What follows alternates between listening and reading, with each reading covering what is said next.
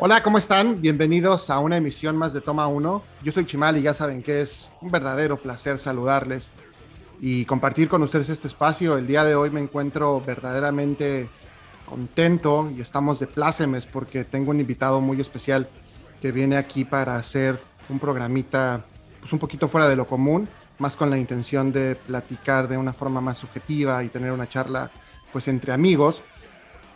Él es una persona que conozco ya desde hace más de 15 años. No fue de inmediato mi amigo cuando estábamos en la preparatoria, sin embargo, años después tuve la fortuna de reencontrármelo y a partir de ese momento iniciar una relación no solamente de amistad, sino también una sociedad, la cual hemos mantenido ya a lo largo de que los últimos 10 años. Él es abogado, además de doctorante en Derecho, una de las mentes más brillantes con las cuales he tenido la oportunidad de compartir un micrófono y también algunos proyectos creativos. Y hoy en día está aquí acompañándome para platicar sobre un tema que ambos nos apasiona, que ambos nos interesa. Eh, con todo esto que ha surgido alrededor de la nueva cinta de Batman recientemente estrenada, se nos ocurrió que era muy buena idea platicar un poquito sobre este personaje, que como ustedes ya saben es también uno de mis preferidos. Entonces, con muchísimo gusto le doy la bienvenida a Jaime Limón, a.k.a. el abogado digital, también ahí para que lo puedan seguir en sus redes sociales y pues para que empecemos aquí a platicar sobre Batman. ¿Cómo estás, hermanito?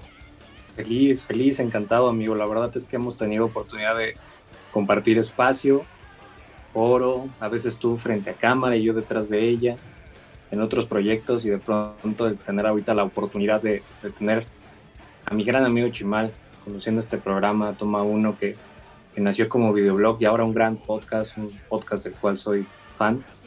Eh, me encanta, me encanta que me hayas invitado, que me dejes hablar de, de, esto que me apasiona, sabes, el mundo de los superhéroes me vuelve loco desde mi adolescencia. De hecho, te faltó mencionar en mi, en mi currículum que soy el gordito geek de la preparatoria. Me conociste con una playera de Dragon Ball, entonces, híjole, pues para mí esto es como la oportunidad de revivir, revivir a ese gordito de la playera de Dragon Ball que enterré que enterré, pero sacarlo un ratito para poder platicar contigo en, un tema que nos apasiona a ambos, superhéroes y películas. Que si nos invirtieron un poquito los papeles, ¿no? Ahora tú eres el dandy eh, que se muestra ahí siempre bien vestido y con ropa de marca en las redes sociales. Y yo soy el gordito geek con cabello largo y playeras de superhéroes. De hecho, ahorita traigo una playera de, de Batman justamente. Pero igual, como dices que ya hemos compartido algunos proyectos, y que pues en cierta manera eres hasta cierto punto culpable y responsable de, no de Toma Uno como tal, pero sí del nombre y de toda esta parafernalia alrededor de este proyecto y del hecho de que pues surja esta idea de grabar en una sola toma primero un videoblog y bueno, ahora este podcast en el cual estamos platicando. Y como dices, pues ya desde hace algún tiempo ambos compartimos este gusto, quizá yo incluso en menor medida, al menos por la parte de los cómics, pero sí en cuanto a cine creo que ahí nos vamos eh, pues dando un quien vive. Pues platicábamos de este reciente estreno de The Batman, que de hecho tuviste la oportunidad de verla antes que yo. ¿Qué te pareció? ¿Qué aspectos te gustaron de este nuevo Batman con Robert Pattinson? ¿Qué no te encantó? ¿Cómo ves el presente del personaje en relación también con el pasado del mismo? La, pregunta arranca de una manera tan, tan compleja y es una de las preguntas difíciles detrás de la, de la cinta lo platicábamos en el momento en que, en que terminé de ver la, la, película por primera vez, me parece que puedes verla desde distintas perspectivas y depende con qué ánimo vayas, con qué humor, con qué energía, eh, qué esperas de la película, es lo que te va a dar. Es una película que, que definitivamente depende mucho también de la, de la visión del espectador para poder disfrutar la, la cantidad de tiempo que, que, dura o poderla, poderla sufrir, ¿no? O sea, finalmente estamos hablando de, de dos horas con 56 minutos que te pueden tener clavado en la butaca, disfrutando, este, resolviendo los, los acertijos, cada uno de estos, eh, cada uno de estos diagramas que iba dejando sobre, sobre las escenas del crimen, el villano principal, o lo puedes sufrir, ¿no? Puedes sufrir diciendo, maldita sea, la película está muy densa. O sea, desde estar repitiendo la banda sonora cada que, que aparecía Batman, este, el, el, desgastar también la, a, Nirvana cada vez que, se podía, ¿no? El estar escuchando a Kurt Cobain en, en, una escena sombría, con un personaje sombrío, cuando todo está cansado, regálame un rayito de luz. y que creo que tiene que ver mucho también lo que nos ha complicado este, y, el chip que nos ha dejado cintas de superhéroes como, como el universo Marvel, ¿no? El universo Marvel nos tiene acostumbrados al, dulce, a los arcoíris, a los unicornios, a, que te puede dar una convulsión de la cantidad de colores y brillos que hay en la pantalla. Eh, y de pronto el universo DC cada vez no se acostumbra al, al, polo opuesto. Tienden a ser cada vez más oscuros, más grises, más noir. ¿no? Buscan el, tener a los personajes cada vez más deprimentes posibles, el tener un, ya no un pasado aterrador y deprimente, sino que su presente sea igual de deprimente. Y la película es eso, es, es esta ambivalencia que te puede dar una gran película de, superhéroes eh, o una gran película de detectives. Yo te lo decía al final, eh, para mí es una muy mala película de superhéroes si lo ponemos bajo la luz de lo que estamos acostumbrados acostumbrados a ver del universo de superhéroes reciente, a lo que nos ha acostumbrado este gran universo cinematográfico de Marvel, incluso lo que nos ha mostrado DC con, sus distintas fallas, eh, me pareció muy mala en ese sentido, pero me pareció una buena película de detectives. No puedo decir increíble, no puedo decir, wow, es la película de detectives que esperábamos, pero me parece una muy buena película de detectives donde te muestran a un detective real, te muestran a un detective con con, ciertas habilidades ya, ya innatas, recordando que Batman es el detective número uno del mundo, que es el mejor detective del mundo, así es como lo conocemos. Y aquí rescatan esa esencia, más allá del, del Batman del, del Batimóvil, el que pelea con extraterrestres, el que quiere salvar al mundo de la fórmula antivida. Recordamos al, Batman que surgió en, en, sus primeras apariciones, este Batman detectivesco que, que tiene que abrir las entrañas de Ciudad Gótica para descubrir quién es el villano principal, haciendo una increíble mancuerna con, con comisionado Gordon, que también me parece que lo muestran realmente como este cómplice dentro de la, la parte institucional que no habíamos visto en otra cinta, no nada más como el idiota que va a prender la luz, ¿no? De, ah, tenemos un problema, botón, ¿no? sino alguien realmente que, que, que, hace esta, esta gran alianza con Batman. Eh, y el camino que lleva la cinta, tanto como lo lleva Battinson, como lo lleva el guion, como lo llevan los villanos, si vas con esa perspectiva, con el pecho abierto de recibir, recibir en tu corazón al detective que es Batman, me parece que sales con un buen sabor de boca. Si te pasa, yo ya vi la película dos veces. La primera vez la vi cansado, la vi agotado, este, la vi este, medio, medio desvelado, la vi después de un día pesado en el trabajo eh, y muy irresponsablemente se me ocurrió verla con mi hijo de cinco años. Entonces se volvió una película pesada, una película densa, porque aparte pues el niño moviéndose, entre que de pronto te preguntaba qué estaba pasando, eh, de pronto te preguntaba papá qué es venganza, ¿no? Entonces se volvió una película difícil. y lo dicen todo el tiempo. aparte, ¿no? Este, la segunda vez que la vi la disfruté mucho. La disfruté mucho porque ya, ya supe que ya no iba a ver una película de superhéroes. O sea, me quité ese chip de no vas a ver a Robert Downey Jr., no vas a ver uno de los chistes de, de Hawkeye, no vas a ver uno de los chistes que tienes la costumbre de ver de los hermanos rusos, vas a ver una película de detectives, solo que el detective aquí es el mejor detective del mejor detective del mundo y le gusta vestirse de murciélago, ¿no? Uno en sus fetiches, normal. Todos los detectives tienen sus propios fetiches, ¿no? A él le gusta ponerse una máscara de látex. bajo esa, esa óptica la disfruté mucho más la disfruté mucho más y por eso es que te he estado como intenciando de necesitamos hablar, necesitamos grabar este podcast, necesitamos hablarle al mundo de, qué opinamos de, Batman.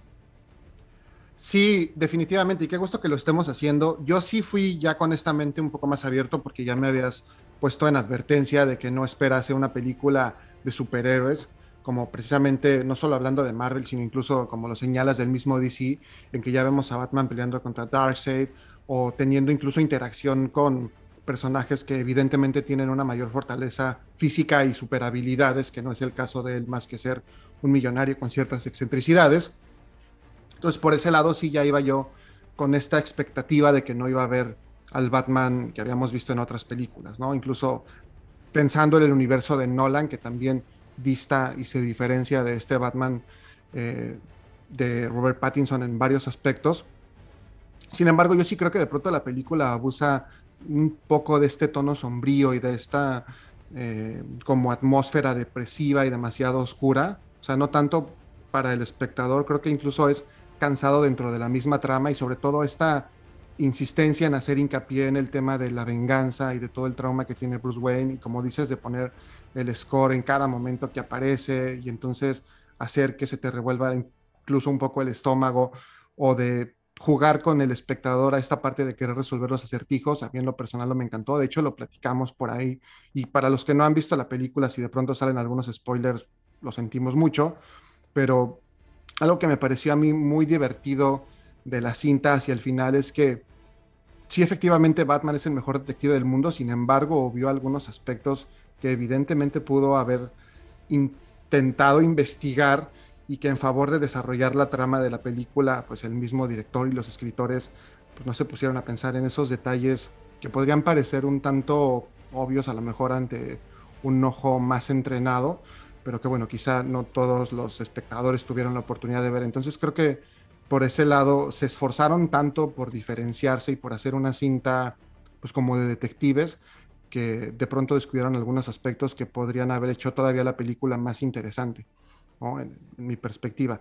Lo que sí, y estoy completamente de acuerdo contigo, es que haberle dado ese tratamiento lo aleja de otras cosas que habíamos visto anteriormente de Batman y nos dan a los espectadores una perspectiva diferente y nos permiten quizá entender un poco más de este Batman, pues que en realidad es una persona con un desequilibrio mental tremendo, ¿no? Porque pues si pierdes a tus padres a una edad temprano, eh, lo más eh, normal dentro del mundo en el que vivimos sería que existiese esa terapia, sobre todo considerando que tienes millones de dólares a tu disposición. Sin embargo, esta persona decide tratar con sus traumas peleándose en la calle con un montón de desconocidos, e intentando resolver ciertas problemáticas sociales, eh, quizá de la manera menos adecuada a través de la violencia. Entonces, creo que eso es un tratamiento interesante. Y como dices, esa mancuerna que tiene con Gordon, que creo que aquí tampoco todavía es comisionado, eh, me parece a mí muy interesante. Es detective, ¿no? exactamente. Pero que ya lo habíamos visto, al menos con Christopher Nolan. A mí en lo personal me gusta mucho más el, el Jim Gordon de, de Gary Oldman, no solamente ah, sí por lo brillantez de este actor, sino creo que se, complementa mucho mejor. Sin embargo, creo que Jeffrey Wright también lo hace muy bien y el hecho que tengan esta mancuerna y que vayan conviviendo tanto en esta suerte de bad cop, good cop, también lo hace muy interesante, sobre todo en esa escena en la que le dice, dame un puñetazo y le da las indicaciones para que se pueda escapar. Creo que refleja muy bien esta relación entre ambos y la manera en que el mismo Gordon colabora con Batman sabiendo que es quizá la mejor apuesta que tiene para poder llegar al final de, de esta serie de asesinatos y poder encontrar al malo detrás de, los mismos, ¿no? Entonces... Hay, hay, hay una parte que, dijiste que, que, me, que me cansó también de la película. Ya lo dijiste tú, entonces que significa que no estoy tan loco. Creo que sí hay partes cansadas. El, la insensante, insens, insens, Incesante. Fue incesante, gracias. Necesidad de señalar el tema de la venganza. El, ser tan insistentes con este asunto de la venganza, de volverlo incluso un meme. Te lo decía el, día que salí de verla la, primera vez. Pero se, ha vuelto una, una broma ya muy recurrente cada una de las cintas que, que, salen de, superhéroes, dándose el Joker, ¿no? Es el bromas. Aquí se adelantó la película, la, la, propia película se adelantó. A ver, sé que vamos a hacer un meme, vamos a hacernos un meme nosotros mismos, este, lo voy a alimentar dentro de la película, lo voy a hacer orgánico y al final voy a hacer que no te dé risa, o sea, voy a provocar que, voy a desgastar tanto el chiste dentro de mi propia película que pues ya no va a ser gracioso al final. Y si te has dado cuenta, no han salido tantos memes de Soy el Venganzas. Claro. O sea, han salido más memes de, de, los, del, sí, de la pintura de ojos, el, rubor, las sombras que se pone antes de, de la máscara, más memes relacionados con, con el propio acertijo, ¿no? Este, ahí haciendo adivinanzas ridículas, que, que por el propio Venganzas, si, si, recordamos y retomamos la última, digamos, como película con, con un tono similar que, que fue la de, Joker, pues cuántos memes no, no hubo relacionados con el tema de, del bromas, ¿no? O sea, no, no se logró adelantar la película a ese tema, aquí la película se adelanta, eh, sabiendo que hay ciertas cosas que pueden ser risibles, toman la broma, se ríen de ellos mismos, lo vuelven en un tono sombrío y al final dices, híjole, no me puedo reír de esto, ya es como, como aburrido. Entonces lo vuelven cansado. Y a favor, es difícil que yo defienda a un guionista y a un director como Matt Reeves. Ni tú ni yo creo que somos fanáticos de lo que hace este director, salvo el planeta de los simios que, que ahí este, creo que podemos discrepar un poquito, pero, pero creo que en defensa del Batman que vimos este, hace un par de, de, semanas en el cine, el Batman que están construyendo en este, en este universo, eh, el guion y la historia, hay que recordar que en la propia sinapsis nos lo dicen, no nos lo dicen en la película, pero en la sinapsis nos recuerdan que es el segundo año de combates de Batman.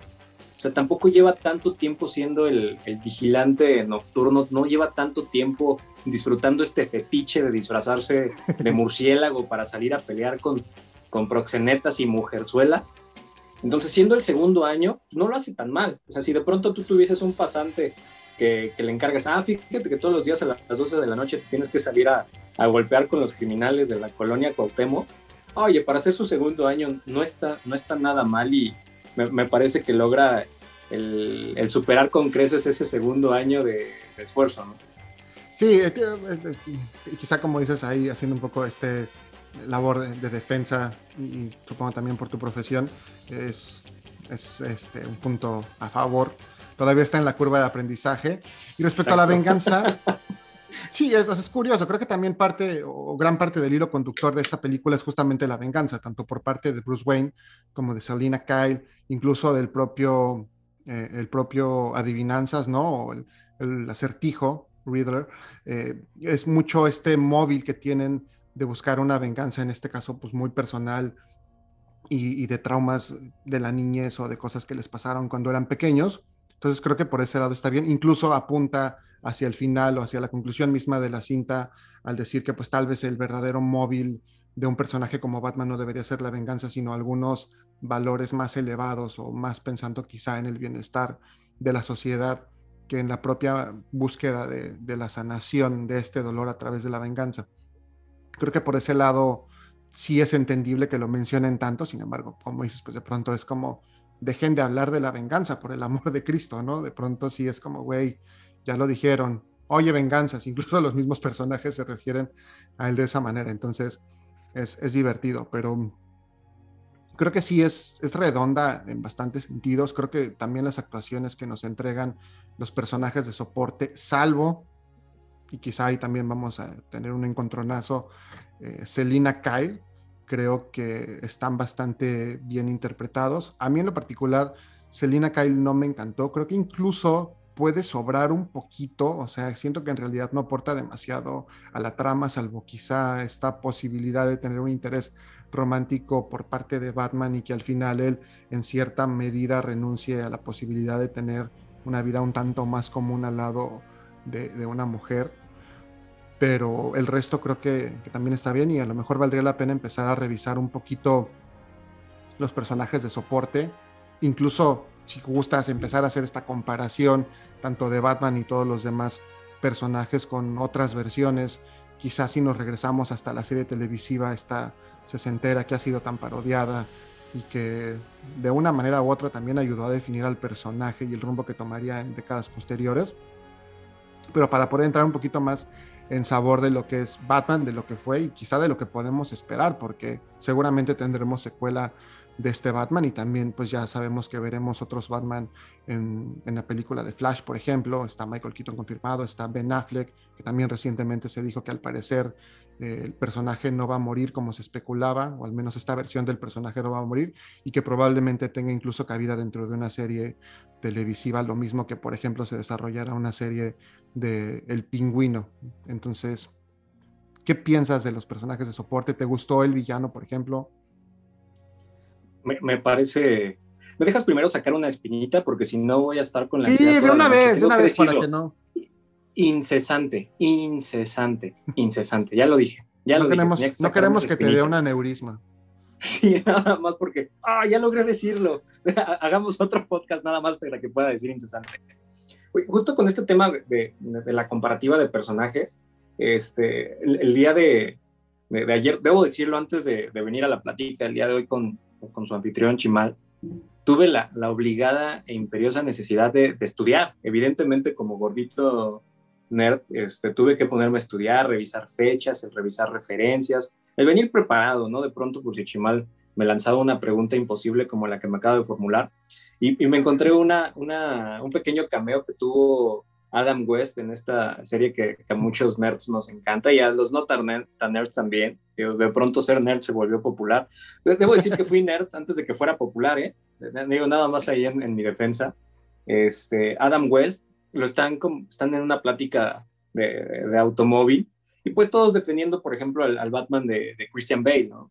Eh, y evidentemente una de sus frases que incesantemente dice durante toda la cinta y que lo ha identificado el famoso I'm Batman, ¿no? Y Adam West los remata diciendo, por favor, yo, yo, yo me salía con, con, una tela ahí medio rara pegada al cuerpo mostrando mis tetillas de grasa y mi pancita. Y yo no necesitaba decirle a nadie que soy Batman, yo me aparecía y la gente sabía que era Batman, ¿no? Entonces, de pronto, pues sí, punto a favor para, para el gordito Batman de 1966. Y con ceja alineada también sobre la máscara. no, pues es que ya, ya, de entrada podía hacer lo que sea. O sea, él, él era Batman y, no, y, podía hacer absolutamente todo lo que sea.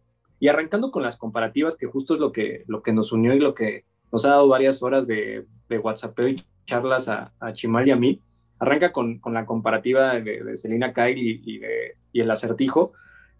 A mi punto de vista me parece un muy buen villano si lo comparamos con los otros acertijos que hemos visto en otras adaptaciones y referencias.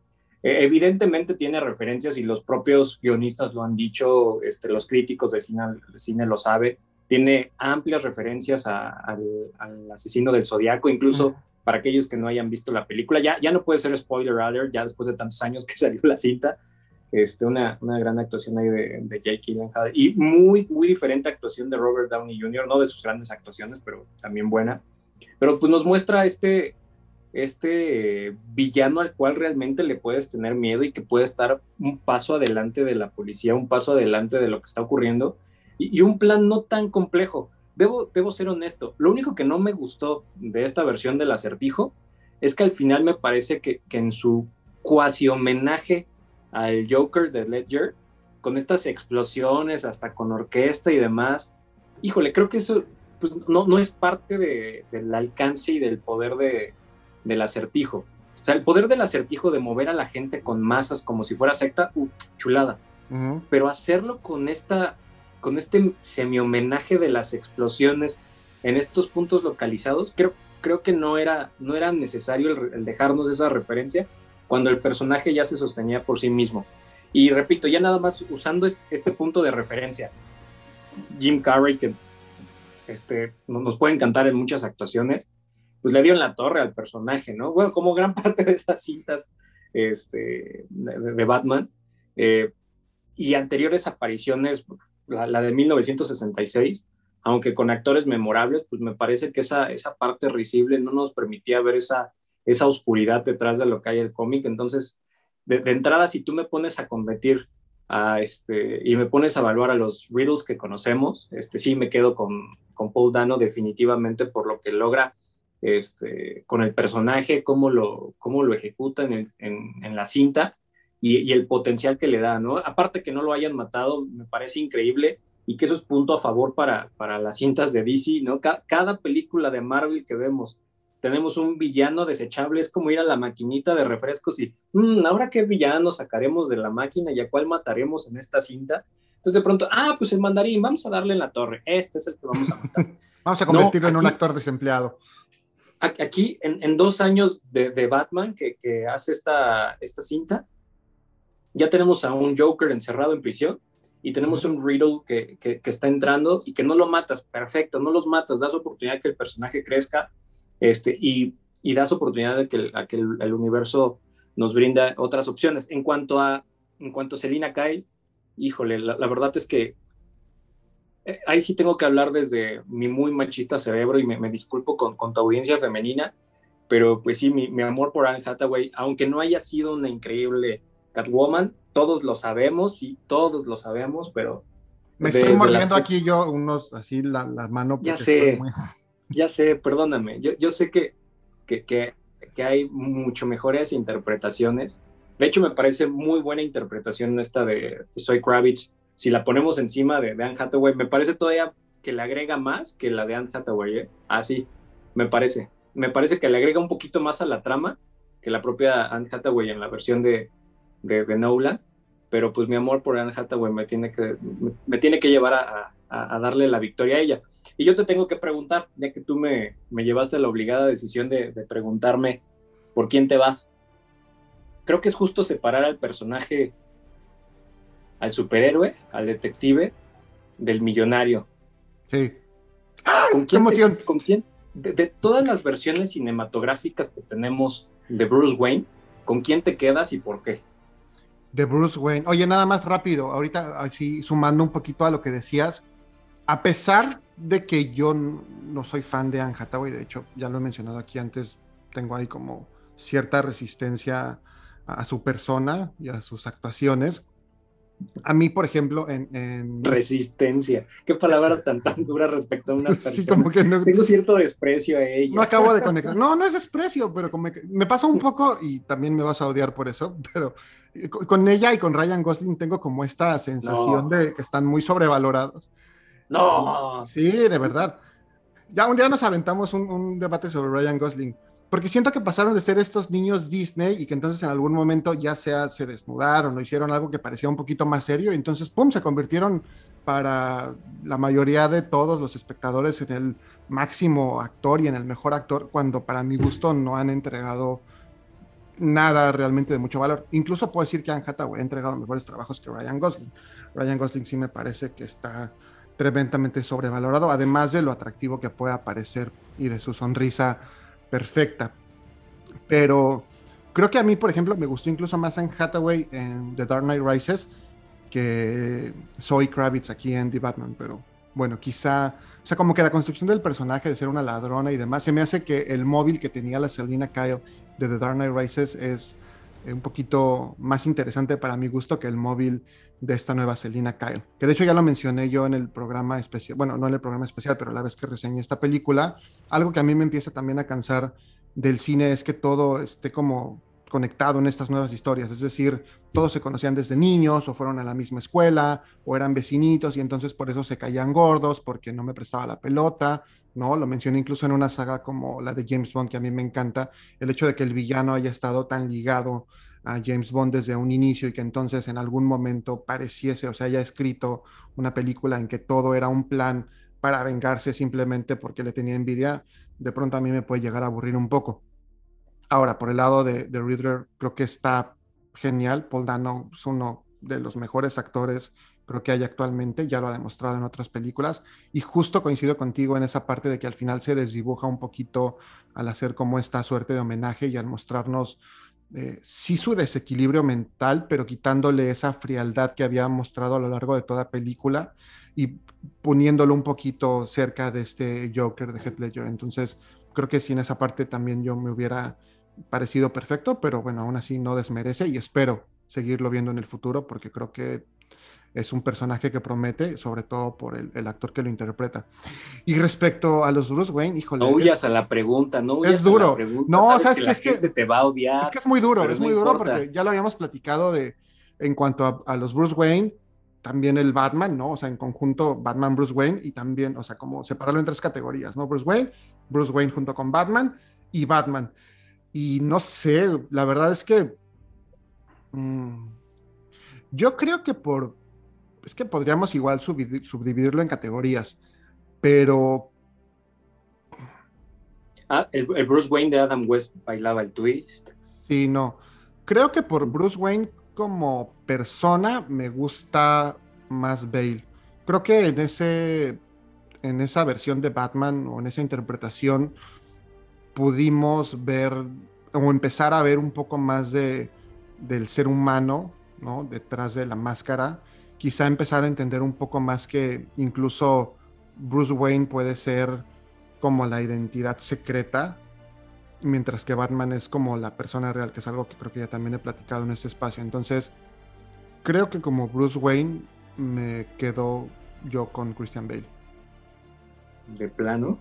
No tiene que ver más con tu afición por las películas de Nolan, que es lo que te llevando a esa parte tan, tan, subjetiva y enferma que estás diciendo en estos momentos. No, incluso yo lo platiqué cuando hice el primer programa de, de Toma 1 aquí en Montreal, porque tomé Batman como referencia para poder hacer esta historia y poder ligarla a ese programa. La realidad es que a mí el universo de Nolan no me encanta, o sea, The Dark Knight sí fue para mí un parteaguas y me encantó y demás, pero creo que más por la interpretación de Ledger como Joker.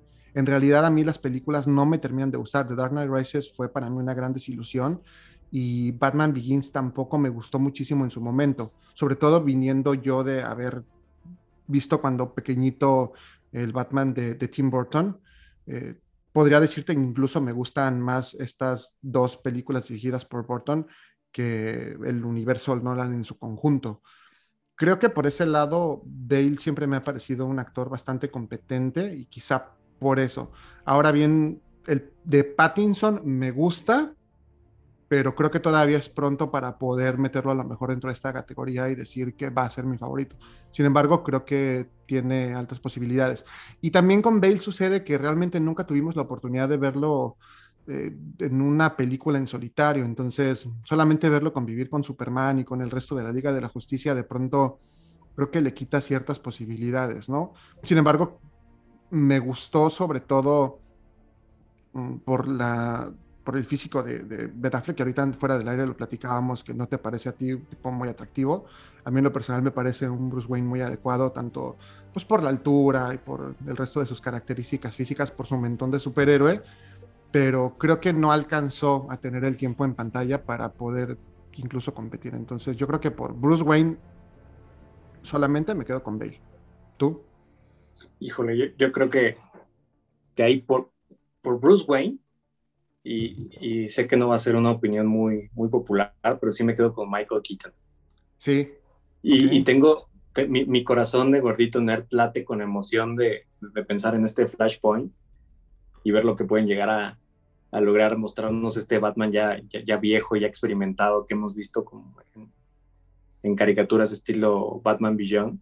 No sé, me, me emociona mucho verlo. aparte de que me ha encantado verlo con su cara este, ya, un poco más cansada. Es, es uno de los pocos eh, actores que, que, he visto yo en cinta que, que, le rehuyen a, a, este, al Botox o al exceso de maquillaje. Tú cuando ves estos close-ups a Michael Keaton le ves las arrugas, les ves, le ves las líneas de expresión, que aparte me parece que hacen sus interpretaciones todavía más, más, más deliciosas, ¿no? Le alcanzas a percibir más, más spicy a cada una de las tomas de pronto lo, lo, odias y lo amas en estas películas estilo este, historia de McDonald's, y, de pronto lo odias o lo amas en, en, una película este, interpretando al, al, al, cuervo, ¿no? Este, ah, ¿Cuál es el cuervo? Al buitre, al buitre, al buitre, en Spider-Man. Pues para mí me, me, encanta ver esta nueva versión de Michael Keaton, me encanta verlo en este tercer o cuarto aire, ya no sé en cuál vaya. Sí, ha tenido un revival muy interesante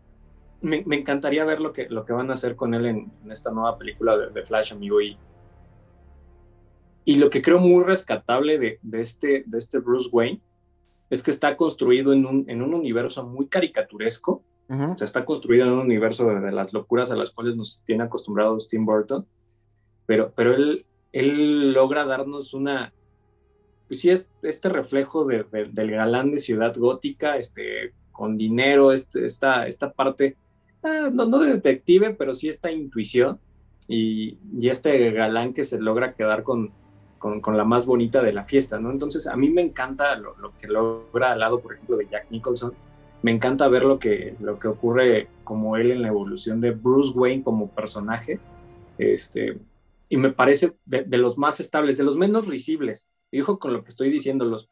Dentro del universo de Tim Burton, que per se es caricaturesco, creo que nos regala un Bruce Wayne muy, muy sólido, muy estable, muy maduro, muy galán, muy millonario, a diferencia de todos los demás, que, que creo caen en el abuso de, de mostrarnos a un Bruce Wayne demasiado ególatra, soberbio, para, para ocultar, no, ¿cómo crees que yo soy Batman si yo soy mujeriego, yo soy millonario, soy excéntrico?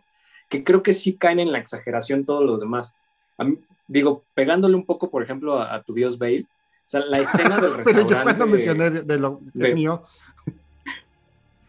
este, la, escena del restaurante donde, donde está cenando Harry Dent con, con su amada, y dice, ¿por qué no unimos las mesas? Ah, no creo que nos dejen hacer esto aquí. Ah, no, yo soy el dueño del restaurante, chascar los dedos y junten las mesas.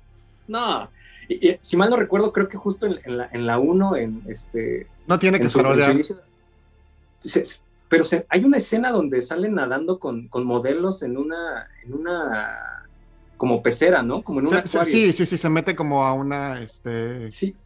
Porque para fingir que está en, fiesta. Exacto, ¿no? Que soy el millonario. Eh, en esa misma escena, si mal no recuerdo, se abre, se abre uno de sus... Este, una no, de no, recuerdo si era un Lamborghini, pero salen dos o tres modelos que iban sentados arriba de él y dices, no, no, o sea, Bruce Wayne no necesita decir, es, regreso a la, a la gran frase de, de Adam West, ¿no? Yo no necesito decirle a la gente que soy Batman, es lo mismo, no necesitas decirle a la gente que eres Bruce Wayne, ya eres Bruce Wayne, ya te paraste ahí, no necesitas hacer más.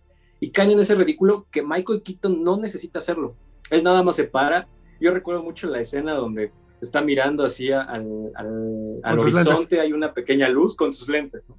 Estoy resolviendo todo desde mi silla con mis lentes. Pues es Bruce Wayne, no necesita hacer más. Y ahí es donde creo que le dan la torre a todos los demás amigos. Claro, Batman Returns es de hecho, ¿no? Sí, sí. Que, ahorita que lo mencionas y que no mencionaste a la Selina Kyle de Michelle Pfeiffer, que también, o sea, dentro de este universo caricaturesco y kitsch, también está, está brutal. Tienes razón. ¿no? Y Ellos dos son súper respetables. Y hablando de sensualidad, está tremendamente... ¿Qué, qué, es lo que decía hace, fuera del, del aire, es lo que comentaba respecto de, de, de, Ben Affleck, ¿no? Este, que, que, me parece que para, para la época cinematográfica que le está tocando la camada de, de, actores y de galanes hollywoodenses, me parece que no ha alcanzado el nivel de sex symbol que han alcanzado los, algunos otros Batman. Yo sé que ni de chiste vamos a poder comparar ni meter, y, y, lo tenemos ahí en, en, el archivo muerto. No me vas a decir que Michael Keaton está más guapo que Affleck.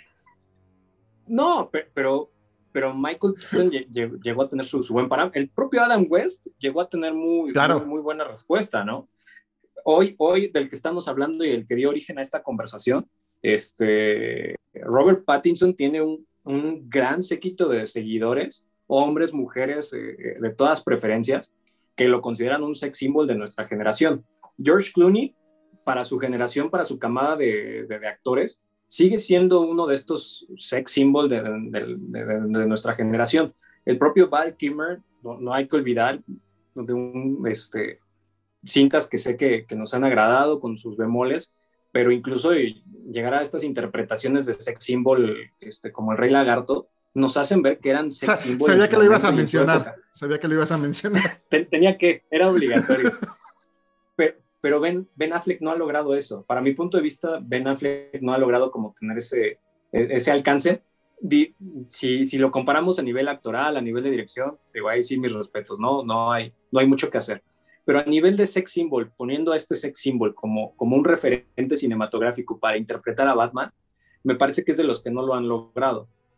No, y sabes que creo que tampoco Ben Affleck ha logrado tener esa consolidación como actor y creo que su timing para hacer Batman no fue el, adecuado. O sea, de hecho está ya que cerca de los 50, yo creo. Y digo, creo, o sea, fue una muy buena edad y para el, el Batman que interpretó en el universo de Snyder, creo que lo hizo bastante bien pero sí creo que no ha podido tener esa oportunidad de consolidarse ni como galán ni como actor. Es decir, a lo mejor cuando, cuando empezó a despegar su, su carrera llegó temprano y tuvo este tropiezo tremendo con Daredevil, que pues es creo que algo bastante olvidable dentro del universo de los cómics en el cine. Salvo el soundtrack. Sí, bueno, y que nos haya también empezado ahí a mostrar, por ejemplo, su talento eh, Colin Farrell, que ahorita también platicamos de él en, este, en esta entrega de Batman, pero sí creo que tuvo ese mal timing y también el hecho de que no haya podido desarrollar una película en solitario que justamente iba a ser esta con el mismo título y en un guion escrito por él, muy probablemente dirigida por sí mismo, creo que sí no le, no le dio la oportunidad de consolidarse como Batman. Espero yo en verdad que tengamos la oportunidad de verlo dentro de una serie y de que el personaje de Batman eh, con él como protagonista siga desarrollándose porque creo que nos puede entregar cosas interesantes. Y sí creo que como dices, Michael Keaton lo hizo muy bien en su momento, pero físicamente quizá no contaba con las características de un Bruce Wayne al ser, por ejemplo, bastante bajito, tampoco mostraba una musculatura que le permitiera a lo mejor eh, enfrentarse a los villanos, ¿no? Sobre todo en las peleas cuerpo a cuerpo. Y creo que eso también eh, creo que también por ese lado el Batman de, Nolan llega en un momento en que se empiezan a hacer como estas revisiones de ciertos personajes clásicos y a poderlos humanizar un poquito más y hacerlos que sangren, ¿no? Creo que en ese sentido por eso el, de Bale es mi favorito. Lo comparo un poco con la evolución de James Bond, que hace 50 años James Bond no sangraba, nunca se despeinaba cuando tenía una pelea, que es también un poquito lo mismo que pasa...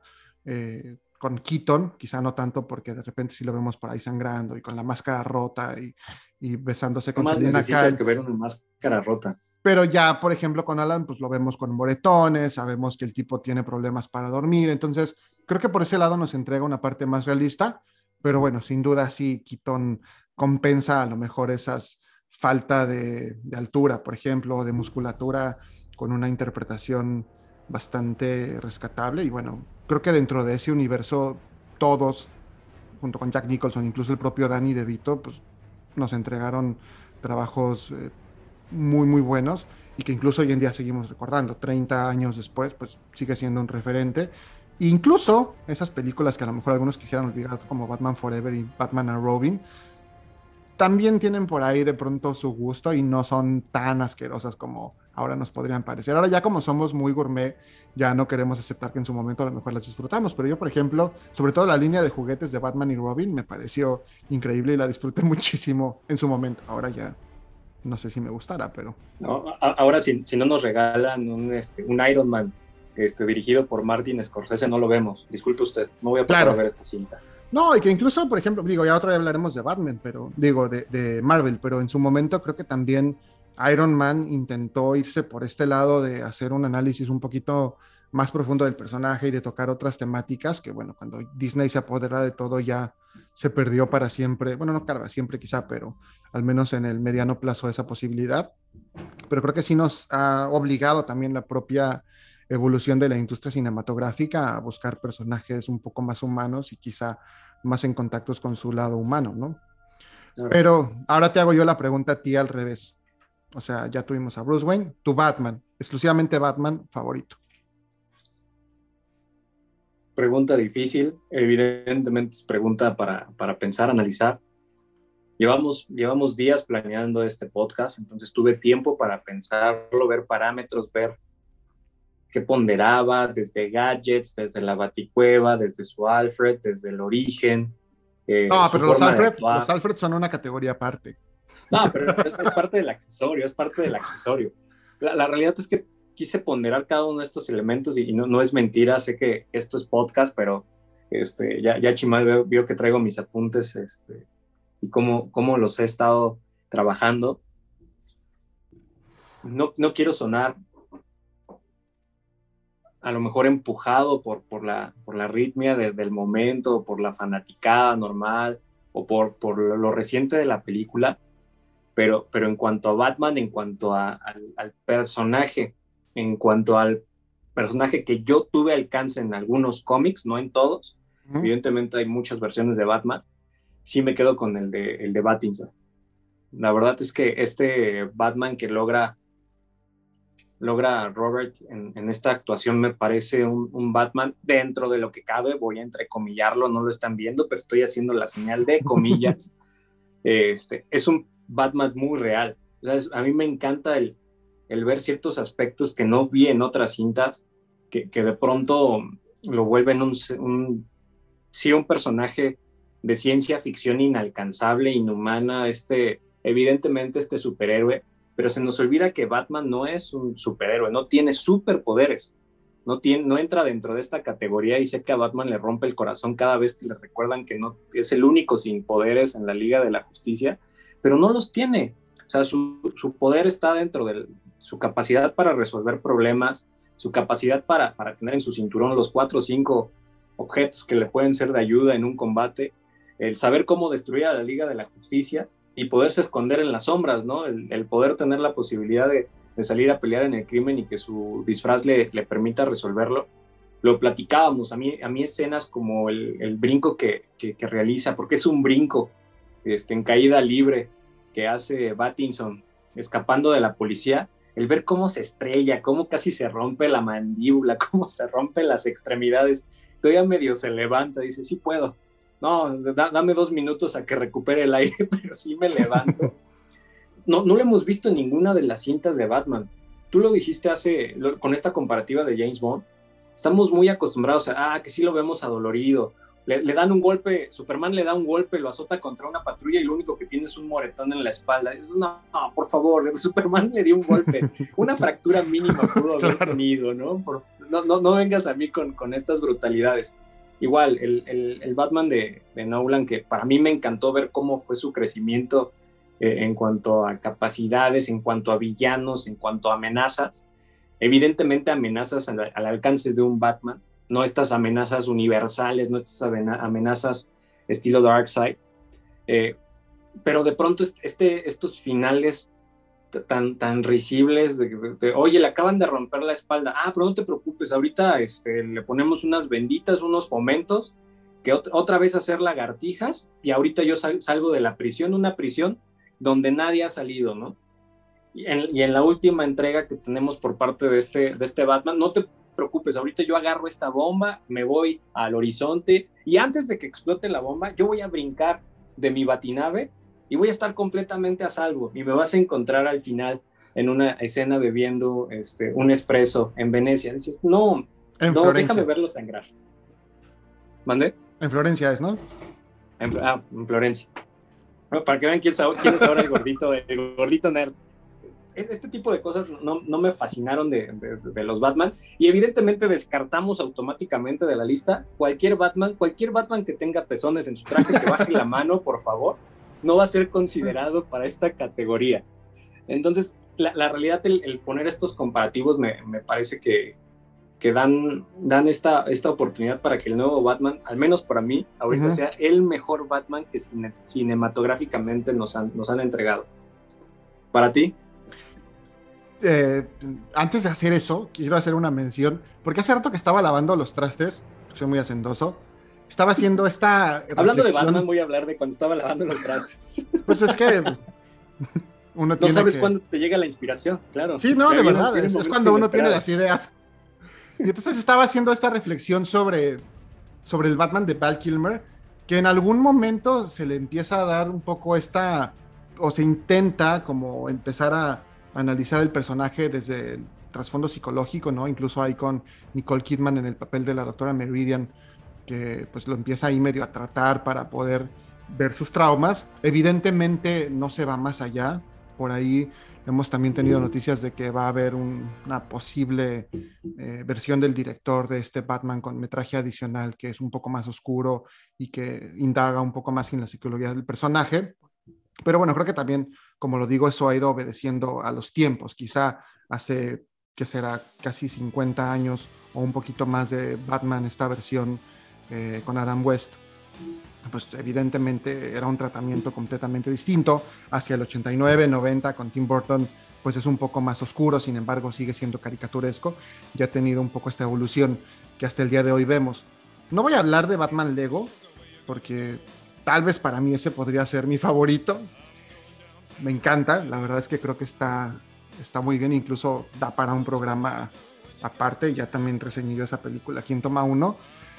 Eh, pero yo creo que muy probablemente como Batman también me quedaría con, Robert Pattinson. ¿En serio? Sí. No me esperaba esa respuesta de ti. ¿Por qué? ¿Por qué? ¿Por qué? Creo que va un poco eh, por lo mismo, o sea, incluso te digo, a lo mejor en el futuro Bruce Wayne, o sea, ver la parte del millonario, que tampoco tiene mucho tiempo en pantalla, creo que habrá que esperar para ver más de Bruce Wayne, pero creo que sí tiene como este aire de, de oscuridad, no habla demasiado, ¿no? Eso creo que también es importante. A pesar de que tiene una máscara y demás, creo que se puede percibir como este análisis de las situaciones que está haciendo. No tiene tampoco, a pesar de que obviamente eh, pues no logró quizá alcanzar este físico que estaba pidiendo y que fue algo que se comentó mucho antes de que la película se estrenara, que no iba a lograr este, el peso ni la musculatura que le habían requerido. Eh, creo que el hecho de que sí precisamente sea un Batman con esta posibilidad de sangrar, que pues si bien es un experto en ciertas artes marciales o en la pelea cuerpo a cuerpo, pues de pronto lo pueden lastimar. Eh, no sé, incluso esta misma inexperiencia que comentabas tú hace unos momentos, creo que lo hace muy interesante y le da la posibilidad de ir creciendo dentro de las secuelas. Entonces, creo que por ese lado sí estamos ante una posibilidad prometedora. Y a mí en lo personal me gusta la interpretación de, Robert Pattinson. Eh, como Bruce Wayne sí, pero creo que todavía más como Batman. El hecho de que tampoco tenga que hacer demasiado esta voz fingida y ronca para ocultarse, ¿no? Que por ejemplo, pues eh, no lo hacía en su momento Michael Keaton. Creo que nos pone ante eh, una posibilidad bastante interesante y sí creo que como Batman hasta hoy podría ser mi favorito, salvo, por ejemplo, el de Lego, que a mí en lo personal sí me gusta muchísimo. Evidentemente tomándolo dentro del universo de las películas de Lego. Pero... Lego, Lego se cuece aparte, tiene una categoría diferente y un lugar especial en nuestro corazón pero que también tiene muchísimo fondo, ¿eh? Digo, ya lo platiqué aquí, eh, y a los que no lo han escuchado, vayan a escuchar ese podcast donde hablo de Batman Lego, pero también está muy, muy interesante el tratamiento que le dan al personaje, a pesar de lo ligero que pueda parecer, incluso toda esta relación que tiene con Joker, creo que lo aborda de una manera muy ligera, pero a la vez muy profunda. Pero sí creo que con Batman, Pattinson. Creo. Así que ahí estamos de acuerdo. Eh, eh, logramos estar en un punto de acuerdo, lo cual me sorprende. Bendito Cristo desde hace, desde hace 12 años que, nos conocemos, como 15 años que nos conocemos, difícilmente eh, hemos encontrado este, este punto de acuerdo y hoy Robert Pattinson logra que dos hombres que han estado en desacuerdo en tantos puntos se unan y logren tener armonía en un, en un punto, amigo. Lo cual, lo cual me, parece, me parece bonito y nuestro siguiente tatuaje tiene que ser un Robert Pattinson. Ya está dicho. pero en su versión crepúsculo. Para, Por favor, brillando. Para, honrar para honrar el inicio de su carrera. Oye, ok, está bien. Vamos entonces ya, ¿qué te parece si nos aventamos la, parte de Batman y Bruce Wayne juntos? Después nos vamos a un cortecito para poder tomar agua, lo que sea, para hacer un refill, como dice Jordi Rosado. no me puede aguantar, perdón. Normalmente, no hago esto. Rosado, lo, que a mí, lo que a mí me volvería un criminal. Y bien, Jaime. Oye, sí, no, no, no, vayas, no vayas a confesar nada en este momento, pues, no, qué feo, ¿no? No, no, no, con, muchísimo cariño para Jordi, que ojalá y me escuche y me produzca este programa. La realidad es que nunca fui muy fan de su trabajo, pero de pronto tiene unos invitados muy interesantes, entonces disfruto mucho de ver sus entrevistas. Gracias en verdad, Jordi, sobre todo por la que hiciste con Omar Chaparro, de verdad me gustó muchísimo. Pero estoy hablando en serio, ¿eh? O sea, de verdad sí, sí veo sus entrevistas. Yo, yo me estoy riendo en serio también. Ah, muy bien. Entonces, ya el conjunto de Batman, Bruce Wayne, ¿quién es tu, favorito? Y no vamos a hablar de Lego. Ah, está bien, quitando, quitando a este gran Bruce Wayne de Lego, ahí sí me quedo con la versión de Nolan. Ok. Para que veas. Y, tengo mis razones, tengo mis razones. Porque justo creo que si, si, lo calificamos en global, es como cuando tienes este trabajo de, de, de tesina que tienes que entregar con tus compañeros de la escuela y siempre está el que, el que quiere armar el, índice, yo te mando el capítulo 1, el capítulo 2, yo te mando el 3, el que no hace nada, el que lo va a presentar, y pues termina siendo un monstruo, ¿no? La, realidad es que, que, los trabajos terminan siendo este, engargolados al cuarto para la hora para entregárselo al maestro. Me parece que, que Nolan lo que logra es, sin, sin tener un increíble Bruce Wayne, sin tener un increíble Batman, la mezcla de estos dos personajes con los tiempos justos que le da en pantalla a cada uno, eh, logra tener la mejor mezcla Batman-Bruce Wayne. Si tenemos que calificar en el global en cuanto a cómo aparece este Batman y cómo aparece este Bruce Wayne en pantalla, lo que hay detrás de su universo cinematográfico, cómo interactúa este personaje con el universo eh, que le compone, sin duda me tengo que ir por, por Christian Bale por calidad actoral, por la manera en cómo está construido el Batman, por el momento en el que llega. también me parece que, que de pronto ver a un, a un Nolan apostándole al universo de superhéroes, porque se nos olvida que los directores antes de hacer películas de superhéroes hacían películas eh, que, no eran tan taquilleras, que no eran películas que, rompían la taquilla en julio. De pronto el traer a estos, directores que tienen ideas tan tan bizarras como un Nolan y lograr este tipo de, aciertos cinematográficos, me parece que, que ha logrado que este Batman sea tan memorable para viejas generaciones, nuevas generaciones y para quienes los tocó este, vivirlo directamente en el cine. Lo cual creo que no va a lograr el, este Battinson. Creo que Battinson no va a lograr convertirse en esta, en esta cinta memorable, en esta cinta de la cual vamos a hablar muchísimos años, eh, que, que nos va a dejar ese increíble sabor de boca o que queramos mostrarle a nuestros hijos o nuestros nietos lo cual sí, sí logran definitivamente, como bien dices, por lo, por lo menos el Caballero de la Noche me parece que lo, que lo logra.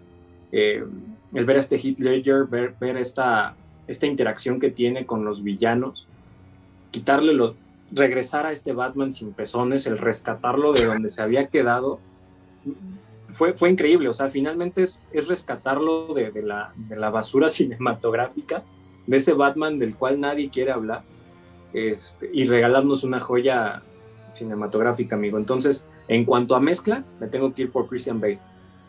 ¿Tú con quién te quedas en, en Batman Bruce Wayne mezcla? Yo en Batman Bruce Wayne mezcla sí me voy a quedar con Ben Affleck. Creo que ya también lo habíamos dicho y también me viste muy feo. Pero creo que esta versión, pues ya un tanto, poquito más madura de Bruce Wayne, también para mi gusto un poco más pragmática, que comprende en Batman contra Superman la amenaza que puede representar un alien capaz de destruir la Tierra pues, nada más con casi con chasquear los dedos, ¿no? Con llevar a cabo algunas actividades. El hecho de que busque incluso la manera de enfrentarse o que también esté como muy consciente de esas propias limitaciones que él tiene a no ser un héroe con superpoderes, como lo mencionabas hace un momento, lo hace muy interesante. Eh, Quizá ahí no se ahondó tanto en esta parte psicológica porque tampoco era una película en solitario de Batman, pero incluso la relación que tiene con Alfred, este chiste que por ahí también está en redes sociales de es Alfred, yo trabajo para él, y la manera en que él juega este papel dentro de la Liga de la Justicia sin ser como tal el protagonista y como digo muy consciente de sus propias debilidades, creo que lo hace interesante. Y en lo personal creo que es un Batman que no tiene miedo a ensuciarse las manos, que le entra pues cómo va a los trancazos, incluso por ahí de pronto usa armas de fuego, entonces eso a mí me parece que lo hace bastante interesante y me gustó su interpretación. En lo personal, físicamente me parece un Batman muy bien logrado, o sea, como digo, este mentón de superhéroe, eh, la altura que tiene también Ben Affleck, que mide creo que 1,94, 1,95, incluso el trabajo físico que llevó a cabo, que incluso todavía se muestra un poquito con demasiado volumen, pero al ver estas comparaciones que de pronto hacen con algunas viñetas de historietas, me parece que está, que está bien interpretado. Y en verdad sí espero yo, yo verlo más a futuro. O sea, creo que esa combinación me, agrada. Nada te cuadra, este, Affleck porque está muy tronado. Pattinson porque quedó muy flaco. Michael Keaton porque no alcanzó la musculatura. Ni la altura. Pues porque la altura, tiene pancita. No, no, por favor. George Clooney porque estaba muy flaquito. la perfección, ¿no? No, pues el, el, más para mí, el más para mi gusto es Ben Affleck. Aparte creo que Ben Affleck tuvo sí un revival interesante en su carrera a partir de, de Gone Girl, que ya de pronto también se había pagado y todos estos escándalos de alcoholismo, ¿no? Y que como que no terminaba de coger su carrera. O sea, sí como guionista había hecho cosas interesantes, incluso como... Bueno, su, su Batman, su Batman estuvo en medio de, esa, de esos escándalos de alcoholismo este, y mala alimentación. No, o sea, como que tuvo una, o sea, ya había tenido, después viene Gone Girl, como que, de hecho yo tengo una historia muy interesante con Ben Affleck porque a mí no, no me terminaba de gustar, o sea, de hecho me caía como bastante gordo, pero cuando vi Gone Girl me encantó, entonces empecé a ser un poco fan. Me sentí también identificado porque pues éramos estos muchachos guapitos y flaquitos que de pronto empezamos a engordar y demás. Entonces como que me vi reflejado y ya después empecé a ver más de su carrera, digamos, actual y creo que ha tenido trabajos interesantes, pero justo, como dices, en medio de estos escándalos a la par de Batman contra Superman y Liga de la Justicia, pues sí, se, desdibujó un poco. Pero a mí en lo personal sí me agrada bastante su Bruce Wayne y su Batman y como te digo, esta parte pues como maduro, incluso eh, pues también ahí medio de Playboy, jugando un poco en este coqueteo con Gal Gadot en su papel de, Wonder Woman. Creo que está interesante. Me, gusta. Así que pues, volvemos a discrepar. Así que volvemos a discrepar. Regresamos. quédate con Bale. El universo comenzó. quédate con Bale y quédate con, Jim Carrey interpretando a, Edward Dickman. después hablaremos de, si puedo llegar a tener otra vez una concordancia contigo porque te atreviste a insultar al dios Gosling. Entonces, hoy no, hoy no, Chima. Otro día nos peleamos por Ryan Gosling, pero ahorita justamente hablando de Batman Forever, tenías una canción, me parece, para aquí compartir con la audiencia de Toma 1, como es la costumbre. Sí. Cuéntanos. Miren, la verdad es que para mí Batman Forever es una de estas películas que, que además de, de, ser de las películas que, que, recuerdo que, vi en el, en el cine, es una de estas primeras películas donde recuerdo que mi papá hacía el esfuerzo para podernos llevar a una sala de cine. Estas salas mucho más populares que las que conocemos hoy, de, versiones este, 4X o 3D o VIP, en, esta, en este cine que se encontraba este, por Tlanepantla, vendían las, las taquillas, vendían estos boletos hasta reventar, hasta que cupiera la última alma. A mí Batman Forever me tocó verlos sentado en las escaleras comiendo palomitas en las escaleras porque los de la taquilla no les importó el tener sobrecupo. Ya saben, antes no había pandemia, no había protección civil, antes no había cubrebocas, entonces nos tocó sentarnos en la escalera y papá hizo el coraje de su vida de haber hecho ese esfuerzo por comprarnos los boletos y al final yo le agradecí un montón porque hizo ese esfuerzo. Y de las cosas que más recuerdo de, Batman Forever, además de ese gran rato y momento que viví con, mi papá y mi familia sentados en la escalera viendo una película, es el soundtrack, amigo. Eh, e, era esa época donde el soundtrack era tan poderoso como las propias películas o a veces mucho más que la propia cinta.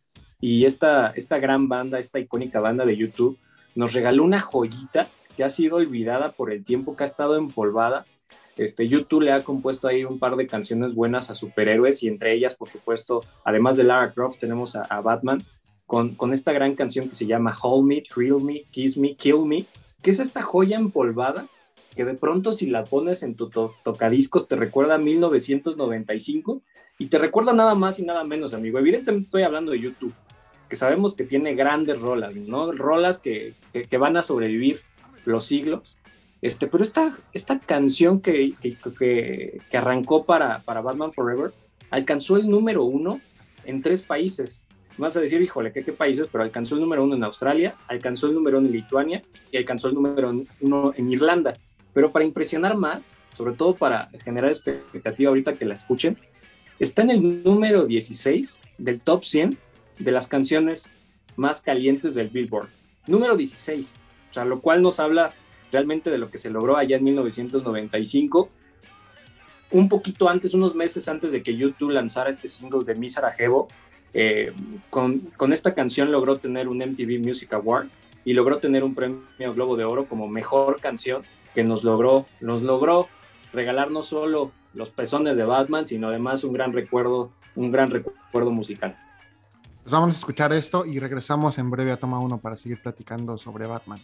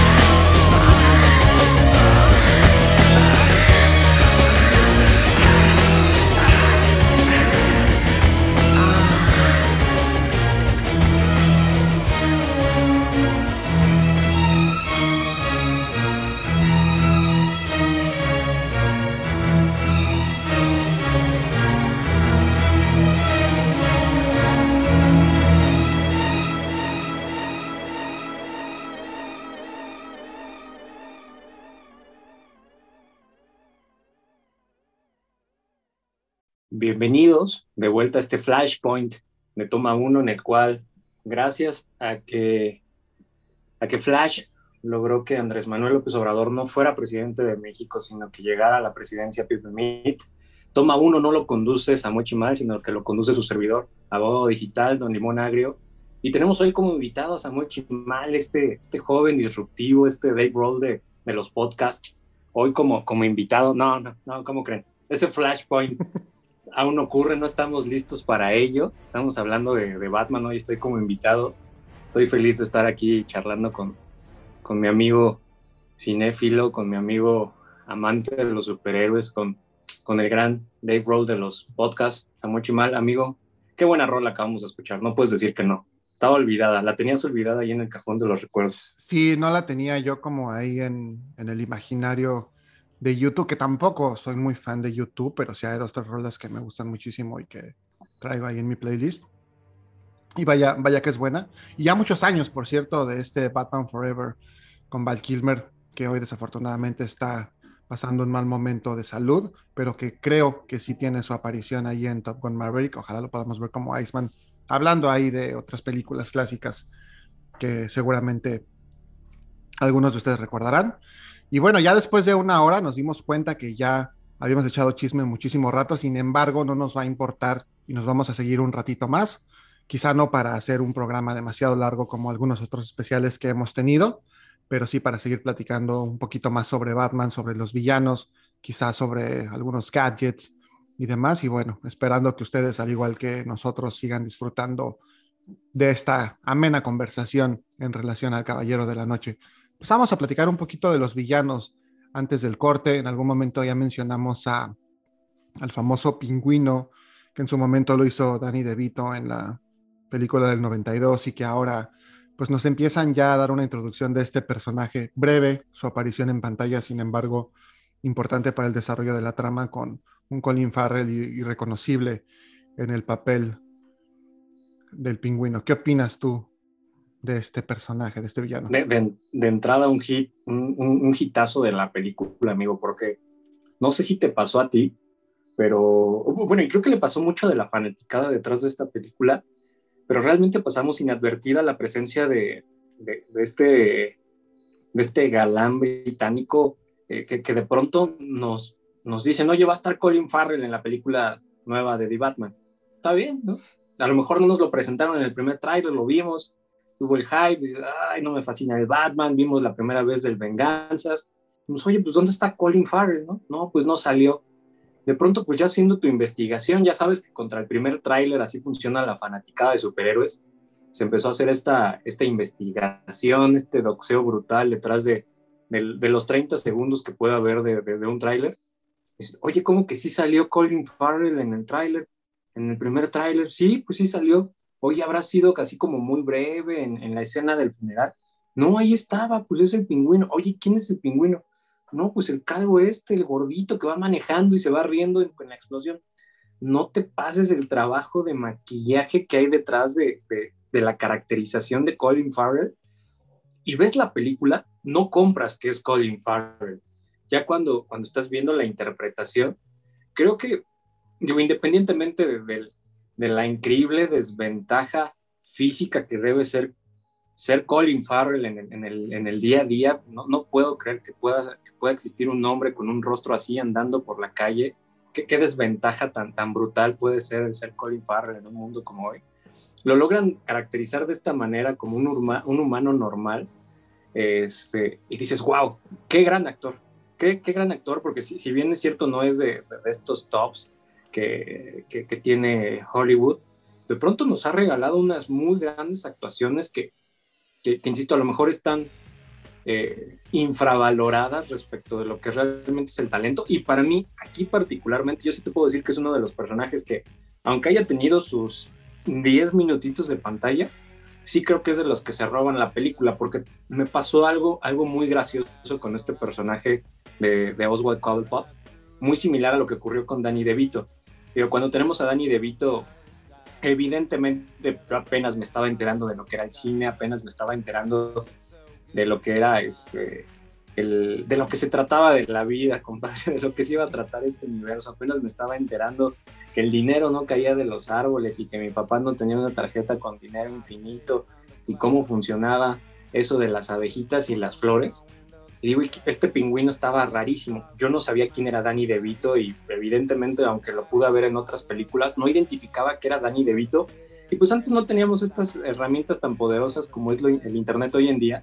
Y pues no te enterabas hasta que un amigo más cinéfilo o un amigo este, americano o por alguna entrevista que salía hablando de, que él era el, personaje del pingüino en, en, esta película de Batman Returns, decías, wow, qué increíble trabajo de maquillaje. Y evidentemente de lo que, de lo que, a lo que me refiero es de pronto ver cómo el trabajo de maquillaje y una buena interpretación te hacen olvidar al, al intérprete. Y eso creo que es muy valioso en un trabajo cinematográfico de este nivel. Cuando te olvidas quién rayos está detrás de las capas de maquillaje, creo que es uno de los grandes logros detrás de, de, de cualquier actor, de cualquier intérprete. No estás pensando en quién es o en qué película lo viste estás disfrutando la actuación en el momento, lo estás odiando o lo estás amando en ese momento. Este, cosas que no me pasan, por ejemplo, con otras, otras versiones de, de Oswald, que llegamos a tener este, en, el, en, el, cine. Evidentemente la de Don Borges. Eh, y digo que no es cine, pero la versión que tenemos en, en Gotham de, de este cuate Robin Lord, que se me hizo muy caricaturesca, ¿no? Dentro de este universo que quisieron construir de, de Gotham, el, que lo hicieran hasta caminar como, como raro, me parece que incluso ahí jugando de una manera muy irrespetuosa con una discapacidad, este, no me latió. El, el Oswald Cobblepot de, del pingüino, una locura verlo con, con, estas, con estos aspectos caricaturescos y exagerados que nos regala Tim Burton. Excelente, dentro de su universo muy ad hoc. Con su patito. Este, sí, el, patito, la, la escena de que, muerde la nariz. Ay, este, traumática completamente. está, está padrísima el verlo comiendo este pescado crudo. Este, a, muchos de nosotros en nuestra niñez nos provocó pesadillas varios, varios meses. Hoy sigo mojando la cama gracias a ese Oz de Tim Burton. Pero, pero sí, si comparamos a, Pingüinos, me quedo con el, con el de Colin Farrell. Me gusta esta versión como mafiosona de, de gangsteril, de gangsteril traidor, de este gangsteril medio torpe, este, que a su vez es violento, que es violento eh, con, con, cierta, con falta de precaución, con esta, con esta inexperiencia también de que está asumiendo apenas un rol dentro de la mafia. Y repito, ahí me aplauso para la gente que, que, hizo este trabajo de maquillaje, que sé que nos estarán escuchando este, este podcast, estarán diciendo qué bueno que, que Chimal y el abogado digital tocaron este tema de maquillaje, muchas gracias. Este, lo, estarán, lo estarán disfrutando al lado de Jordi, ¿no? En este momento, mientras todos están escuchando este podcast.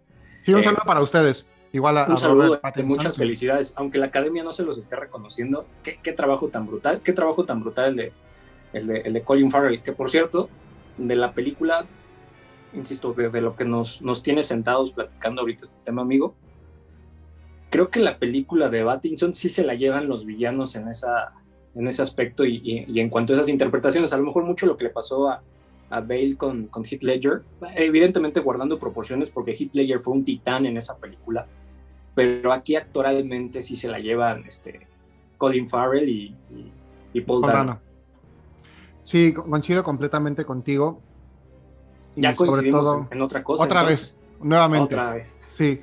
Y, y bajándolo también como este mundo, como mencionabas hace unos momentos, un poquito más real, sin esta caricaturización, incluso sin hacer eh, demasiado ostensibles estas características físicas como pueden ser la nariz o con su momento en la película de Burton estas deformidades en las manos y poniéndolo dentro de un ambiente de, de, mafia, de corrupción, de drogas, en este antro como underground en el que se juntan por ahí pues varios personajes de la política y del sistema de justicia de Gotham y que en cierta manera él funciona como este eh, como esta bisagra entre ambos mundos y también como este soplón que pues da paso a gran parte de lo que sucede en la trama y que seguramente tendrá un papel importante en las secuelas, ¿no? Ya como un líder de Lampa, como un líder criminal con un mayor peso, quizá algo similar a lo que vemos como en el universo de Marvel, una especie de Kingpin y que probablemente también se aliará con otros villanos que ya nos han presentado en esta película, pues para seguirle haciendo un poquito difícil la vida a Batman. Entonces creo que muy acertada la elección de Colin Farrell para este papel. Eh, como dices, también alejarse a lo mejor de este estereotipo de eh, pues macho alfa o de galán que a veces toma él en algunos papeles en pantalla, eh, pues seguramente nos seguirá permitiendo disfrutar de su calidad actoral, que si bien ha sido infravalorada, nos ha, nos ha entregado ya trabajos interesantes. Entonces, creo que es súper acierto ahí. Bueno, otra cosa que coincidimos en relación con Batman. Amigo, y ahorita mencionabas algo que, que, no sé si te ocurrió a ti, o a lo mejor, insisto, ya, ya me he vuelto demasiado exquisito este, y ya exijo productos de calidad por los 100 pesos que uno paga por ir al cine, más las palomitas y los nachos bien merecidos. Pero justo comentaste uno de los escenarios que son más paradigmáticos para la, cinta, que es este antro underground, ¿no? Este, este como bar eh, terrenal con este underground mm, mafiosón, con esta zona VIP que suelen tener alguno de estos este, antros estilo, eh, estilo mafiosón pero de pronto esto me hizo sentir como si estuviera en una obra de teatro o como una película muy low budget en, el cual repites escenario tras escenario y nada más tengo estos cinco escenarios. No puedo desarrollar la película que no sea... no puedo pasarme a otro lado. Sí, este, bajamos tantito el telón y cambiamos el escenario otra vez, muchachos, échenle ganas porque vamos a repetir la escena del antro. Entonces de pronto es Baticueva, bar, bar, Baticueva. Ah, vamos a vernos ahorita nada más en, para el funeral en, la catedral y regresamos a la Baticueva. Ah, y regresamos al, bar. Y no nos vamos tan lejos porque el departamento de Selina Kyle tampoco está tan lejos, entonces alcanzamos casi, casi a ver el bar. Entonces, en el mismo cuadrante.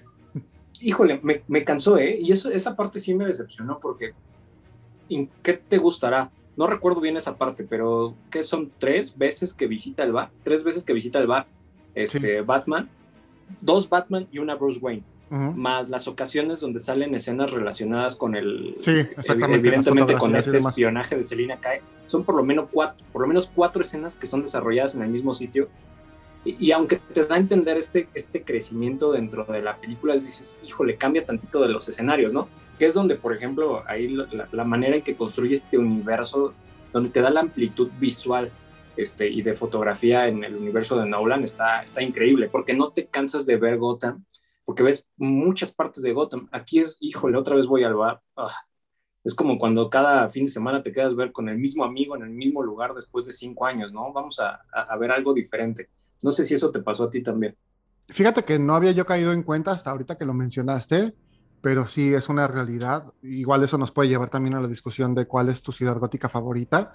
Y creo que sí me hubiera gustado a mí ver más eh, de la ciudad y quizá en un tono, pues no tan oscuro, entiendo, porque gran parte de la película o casi todas las apariciones de Batman se, se llevan a cabo en horario nocturno, pero sí, creo que en ese sentido hubiese sido interesante ver un poquito más allá de, como dices, el bar o el lugar donde está la batiseñal que se, reúne, que se reúne perdón, con Gordon. Entonces, habría estado interesante. Espero que para las próximas lo veamos, pero eso también de pronto lo hace como incluso un poco, eh, o sea, no sé si, si, valga la pena utilizar la palabra, pero se vuelve hasta como claustrofóbico, estar como siempre en esos mismos ambientes. Resulta... Que no sé si, si, lo hicieron a propósito, por la palabra que acabas de decir, porque justo es en la temática del acertijo, el mantenerte dentro de ese laberinto, no puedes salir del laberinto hasta que no resuelvas ciertos rompecabezas. Entonces, en esa parte, no, no sé si, si los guionistas o fueron flojos o los guionistas fueron lo suficientemente brillantes para mantenernos atorados en el mismo acertijo hasta que no avanzáramos. No, no sé, no sé, ahí a lo mejor le estoy dando crédito de más a, los guionistas y como dice este Deadpool, guionistas flojos, Probablemente, y si, bueno, están escuchando este podcast, pues ya nos estarán llamando para decirnos Atrás cuál fue la realidad. Jordi Rosado están, ahí están. Nunca vas a dejar escapar de mi comentario de Jordi, ¿verdad? Por sí, favor. Me, di cuenta una vez que lo dije y antes de, volver a entrar a platicar, dije, creo que no tenía que haber mencionado lo de Jordi, pero sí, sí señores, sí veo las entrevistas de Jordi Rosado y sí, sí disfruto algunas de ellas. ¿Qué les puedo decir? También los de Franco Escamilla, incluso el, podcast creativo también a veces lo veo. ¿Qué Jordi Rosado prefieres? ¿El Jordi Rosado este, conductor, el Jordi Rosado escritor, el Jordi Rosado de los sketch, el de el de, otro rollo creo que va a ser un, siguiente nuevo episodio, me gusta, de una vez te adelanto, me gusta el Jordi Rosado de las entrevistas. Ese es mi favorito. El de los libros más, casi más sólido, más construido, con, con, con mentón de superhéroe. No, ya mucho más maduro, mostrando quizá que Jordi puede sangrar y que Jordi puede equivocarse al invitar a un personaje como Luis de Llano a su programa para platicar sobre, sobre sus crímenes. Qué vergüenza. Oye, entonces, Alfred, ¿qué onda con los Alfred en el cine? Había, había una vieja burla por parte de la película de los, de los jóvenes titanes, donde decían que, que hoy, hoy le hacen películas a todo, ¿no? Ya no solo a Batman, sino al Batimóvil, al Baticinturón, y faltaba la película de Alfred.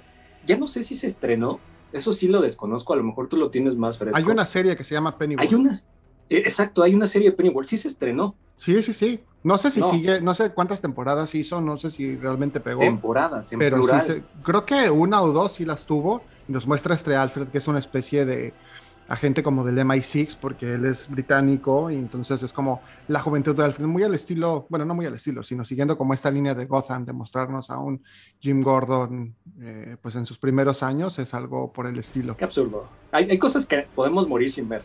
O sea, creo que este, este tipo de series es, es uno de esos casos este, eh, de, nuevo, es decir, riéndose de sí mismo, ¿no?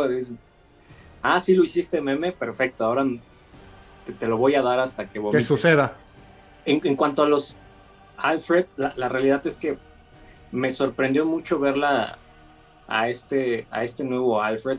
evidentemente lo traemos, eh, la imagen de, de, Andy Serkis lo traemos más aparejado. Algunos que somos fanáticos de su trabajo, por ejemplo, en el, en el planeta de los simios, sabemos que que evidentemente Matt Reeves, así como Nolan y otros directores tienen a sus actores preferidos, tienen a su, a su elenco predilecto, eh, era muy probable que, Andy Serkis participara de esta, de esta forma.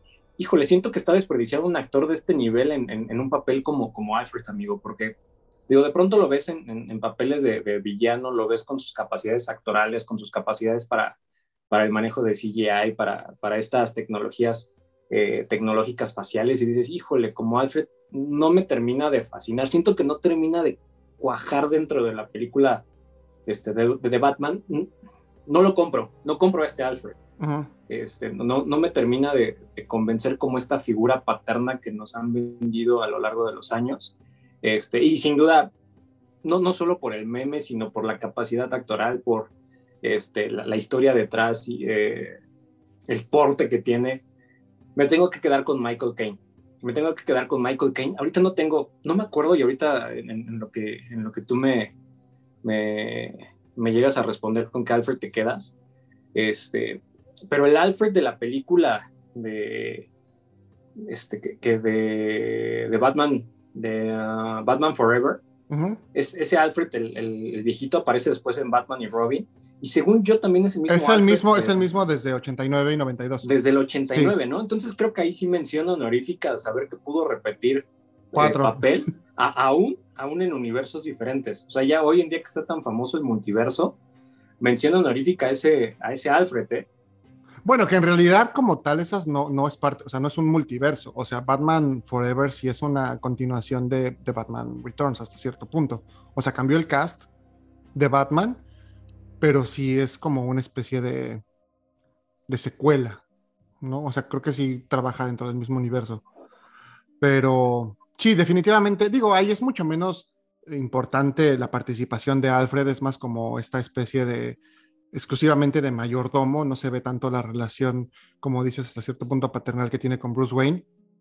Sucede un poco con Jeremy Irons y Ben Affleck, aunque tampoco alcanzamos a ver todo eso, incluso es más una especie como de que son como pals, que son como amigos, más allá de, de una relación padre-hijo. Y en este caso, a mí Andy Serkis sí me agrada, evidentemente, con, bueno, no evidentemente, coincido contigo en que es un actor con, con, tremendas capacidades. Lo hemos visto no solamente interpretando estos papeles en CGI, como puede ser Gollum o como puede ser este, Caesar en Planeta de los Simios. Creo yo que precisamente tal vez por eso lo eligieron y más bien puede ser a lo mejor la forma en que fue dirigido o que tampoco tiene demasiado tiempo en pantalla o la relación que en ese momento nos están mostrando, porque si bien si es una relación en especie de padre-hijo, si hay como mucha rebeldía por parte de Bruce Wayne y de pronto siento como que sí lo hace bastante a un lado a Alfred y no permite quizá tanto consejo como en su momento lo permitió el Bruce Wayne de, de Christian Bale. Entonces creo que la relación en ese sentido es como un poquito menos estrecha y como que eso mismo hace que Alfred todavía no se sienta a lo mejor con esta confianza de, acercarse tanto a Bruce Wayne. A lo mejor en el futuro podamos ver algo más interesante de él. Eh, pero yo también me, tengo que dar con Michael Caine. La realidad es que sobre todo hacia esta última entrega de, The Dark Knight Rises, este sentimiento que él tiene, ¿no? O por ejemplo, al final de Dark Knight, cuando él decide no darle la carta que Rachel le deja a Bruce, es, o sea, nos muestra una faceta del personaje mucho más profunda y mucho más conectada con Bruce Wayne y, con los con este eh, eh, ¿cómo, llamarlo? Con este papel en la vida de Bruce Wayne, más allá del deber que, le, que tiene por, por ser parte de la nómina, sino por el cariño que siente y por, por el, pues hasta cierto punto la responsabilidad que tiene de terminar de criar a este joven eh, que no tiene a sus padres. Entonces, sí, Michael Caine es una cosa fantástica. Y, lo decía yo en algún momento aquí en, Toma 1, es un actor que a mí en lo personal me gustan más como en esta última etapa de su vida, en sus últimas interpretaciones ya de señor de cierta edad, que lo vemos prácticamente en todas las películas que ha hecho Christopher Nolan en los últimos años, que en sus años de juventud creo que me hace mucho más feliz verlo como esa especie de mentor o de abuelito de algunos de los queridos personajes que hoy vemos. Y sí, es mi Alfred favorito. Ya, encontré el nombre del, Alfred al que hacía referencia. Se llama, se llamó Francis Michael Cook. Ya falleció. Sí, falleció en 2011, amigo. Yo, yo sé que eras gran fanático de él. Falleció en Reino Unido, pero él, él era un, este, él era de Malasia. Ah. Nació en Kuala Lumpur, mira nació en 1916. Está, está, está, está raro el tema. Este, y muy interesante, casi 100 años, ¿no? Se aventó en, la Tierra. Está, está, cañón, está cañón. Por eso te digo, creo que hay mención honorífica. Hay una escena entre, entre el nuevo Alfred, el de Andy Serkis, y, y el Bruce Wayne de, de Pattinson, que, que, no me latió. Siento que estuvo muy forzada. No, no, no sé si, si, te ocurrió lo mismo dentro del guion. Hay una, evidentemente hay, una, una, hay escenas de fricción justo en el Batman de, de Lego, donde Batman dice que siempre ha estado solo, que, él que, que Alfred que sabe de paternidad si él nunca ha sido padre, y le rompe el corazón al pequeño, este, al pequeño, Alfred. Al, pequeño Alfred. Dice, oye, toda esa parte te, te, va mostrando como, como la parte tierna de la película. Y aquí está muy forzada esa escena de, tú no eres mi padre, tú no me puedes dar consejos, y después el Alfred en la cama diciéndole que lo cuidó como si fuera un hijo y no, no, no me gustó esa escena, creo que estaba muy forzada, muy estaba muy innecesaria, porque aparte la película no te da como para construir esa relación paternal en donde te muestre que efectivamente este Alfred lo cuida como si fuera un hijo, no te da, no te da, no, no, la película no te lo construye. Sabes el trasfondo porque has visto las otras películas, porque has visto la caricatura, porque has leído los cómics, pero esta película por sí misma no sostiene esa relación parental para de pronto darte una, una escena en la cual exista este, esta catarsis emocional de tú no tienes derecho a decirme nadie, nada porque tú no eres mi padre. Queda, queda muy floja la escena eh, y una, una muy buena escena donde tienes a dos grandes actores, queda floja, queda fofa porque pues no tienes el contexto para darle ese, ese contexto y esa emoción. Sí, totalmente de acuerdo. No es como en, con Nolan. Tres puntos donde hemos estado de acuerdo. Que, vas, ya estamos de gane. Que es, algo que debemos construirse a lo largo de, tres películas, incluso desde la primera se establece, y bueno, en The Dark Knight es por supuesto mucho más evidente, pero aquí sí se siente un poco forzado. Quizá quisieron apostarle un poco a que ya está implícito, que ya está en el imaginario del espectador, por la misma razón por la que probablemente no mostraron una historia de origen de, de Batman, lo cual en lo personal yo sí agradezco bastante porque ya han sido demasiadas las veces que vemos en pantalla cómo asesinan a sus padres y todo el proceso de deconstrucción que tiene él para convertirse en Batman. A lo mejor en el futuro podremos ver un poco más de esta relación y que esté, como dices, pues construida y justificada dentro de la pantalla para ver cómo Batman, bueno, o Bruce Wayne se, lleva con Alfred y la manera en que este también contribuye a la propia construcción de, del alter ego, ¿no? Será interesante verlo en su momento. Sin duda, amigo. Justo ahorita recordando esta parte, ¿te acuerdas de Batman y Robin? Justo que, que, una, digamos, una de las, de las historias de su contexto, una de estas ramificaciones la de enfermedad de Alfred. La, enfermedad de Alfred, que, que, está conectada con la misma enfermedad de la esposa. Efectivamente, de, Freeze. Entonces, ahí terminan siendo amiguitos porque encuentran la cura y entonces se comparten y acaban salvando. Pero, aún así, a pesar de las malas actuaciones, mal maquillaje y de, de los pezones en los trajes de todos, para evitar comentarios machistas, racistas, feministas o de cualquier naturaleza, pezones para todos, este, sí te pone triste ver al viejo Alfred enfermo. Entonces, ah, caray, vengo creciendo con él, ¿cómo que me lo enfermas? ¿Por qué? ¿Cómo que se va a morir? Espérame, va, arrancando la cinta, ¿no? Entonces, caso como Michael Caine, o sea, si de pronto en, en, la trilogía de Nolan lo hubiésemos visto en peligro, yo creo que sí es un personaje por el cual nos hubiésemos preocupado. Lo vemos llorar en una escena, nos, rompe el corazón junto a él porque el personaje lo va construyendo.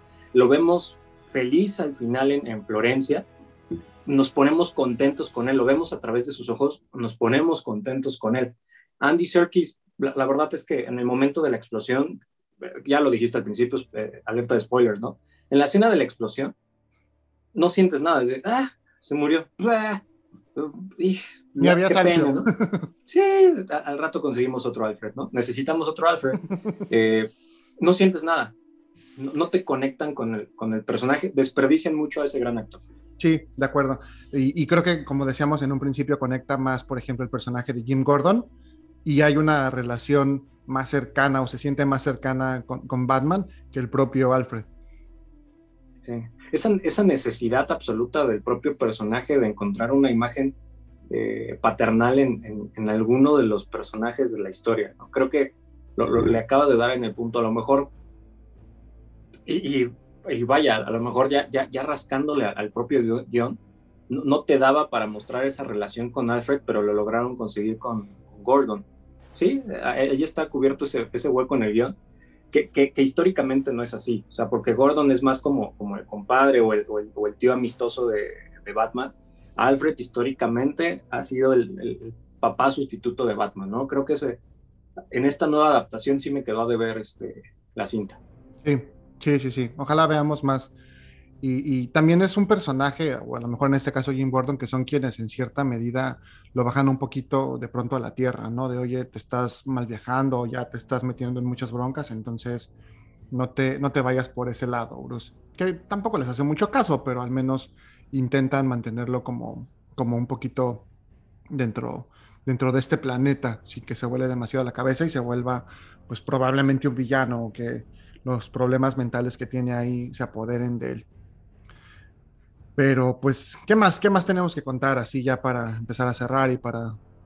Creo que para, los amantes justo de, los vehículos, los amantes de estos gadgets de, Batman, no podemos el, dejar al lado la comparativa, amigo, del Batimóvil. de un, vehículo icónico dentro, dentro de las historias este, no, no solamente un vehículo que ha generado líneas de juguetes en cada una de las cintas que hay detrás del murciélago justiciero, sino además que ha generado debate en cada una de las entregas cinematográficas que hemos tenido. Porque la gente no solo se preocupa el quién será el nuevo Batman y cómo va a ser su disfraz, sino, cómo será el Batimóvil. Claro. Eh, ¿qué, ¿Qué sabor de boca te deja el nuevo Batimóvil?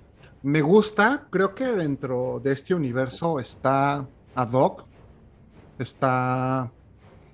Eh, ay, se me fue la palabra, pero ayúdame por favor. Adecuado. Está eh, adecuado, sí, o sea, hace sentido dentro de este universo, que igual lo platicábamos. En, en Bona dentro de Ándale, en, Bona, en, Bona dentro de esta película. Pero no puedo decir que sea mi batimóvil favorito. Tengo, tengo otros. Pero creo que está, está bien. Sí, como este juguete de, niños, como, como el que quisieras tener ahí. no es llamativo, no es llamativo. Exacto. Pero quizá como para que lo tuvieras tú para ir a pasear unas tardes de sábado por la noche, sí lo podrías tener. Me pasó algo, algo, algo extraño cuando lo vi. Eh, la realidad es que no le había prestado tanta atención al tráiler, digo, sabes que no soy tan fanático de las películas de DC. Cuando lo vi la primera vez en el tráiler, así como la parte donde dice que es el Venganzas, mi sabor de boca fue un... Me, no, no estaba tan expectante, vi el, el Batimóvil en el tráiler, iba muy me. Cuando lo vi en la película, me hizo mucho sentido, tal y como lo dices, en relación a lo que habíamos visto de a lo largo de la cinta. Y me hubiese parecido muy risible de pronto ver algo como lo que vimos en el universo de Nolan. Este tanque con capacidad de camuflajearse, convertirse en motocicleta, con cañones, brincar, tecnología militar, el, el que pase desapercibido por todo el mundo. No, aquí es, es un Mustang con pedazos de, de Camaro, con pedazos de otros automóviles, con carrocería este, blindada, un, un, motor que necesita calentarse este, cerca de cinco minutos, así, espérenme, espérenme, déjenme calentar bien el motor, es, trae máquina pesada, ya cinco minutos después, ahora sí empezamos la persecución. Eh, realmente, insisto, otra vez lo entrecomillo para la gente que nos está escuchando, estoy entrecomillando en estos momentos con mis deditos, este, un vehículo muy realista para el universo que estamos viendo, muy, muy, muy armado, muy, este, déjame prepararlo en la, en la cochera los fines de semana mientras cocinamos. Eh, lo cual me deja un gran sabor de boca respecto de lo que vimos en la película, muy realista el Batimóvil de lo que hemos tenido en otras entregas. Sí, no está para juguetes, no está para que los niños lo pidan a Santa Claus, pero sí es un, un vehículo muy, muy ad hoc. Evidentemente, a mí, a mí de, de, Batimóvil, si me preguntas en cuanto a entregas cinematográficas, sí me quedo con el de Adam West. Me vas a decir que, que, que ¿por qué? Por lo icónico que es, por lo icónico que es, por lo que significa para la cultura pop, por lo que significa para la, la década de los 70, para lo que significa para, para la industria automotriz y para, para la, la, manera en que se concibió por primera vez un automóvil de esa, de esa naturaleza. Eh, y creo que es un vehículo que, que, es identificable por cualquier generación. Cualquier generación, este, los más viejitos de la casa y los más jóvenes pueden identificar este batimóvil lo cual no necesariamente pasa con los batimóviles de, los otros Batman. Si, nosotros le ponemos hoy en día un, batimóvil de, del universo Nolan a un niño, es muy probable que no lo identifique. Si le ponemos el de Batman Forever o le ponemos el de Batman Returns, puede decir, ah, creo que es el batimóvil, ¿no? Pero si ponemos el batimóvil de Adam West, chulada, y lo identifica. Chulada. ¿De dónde te sacaste esa frase? era indispensable decirlo, era necesario de llamarle chulada.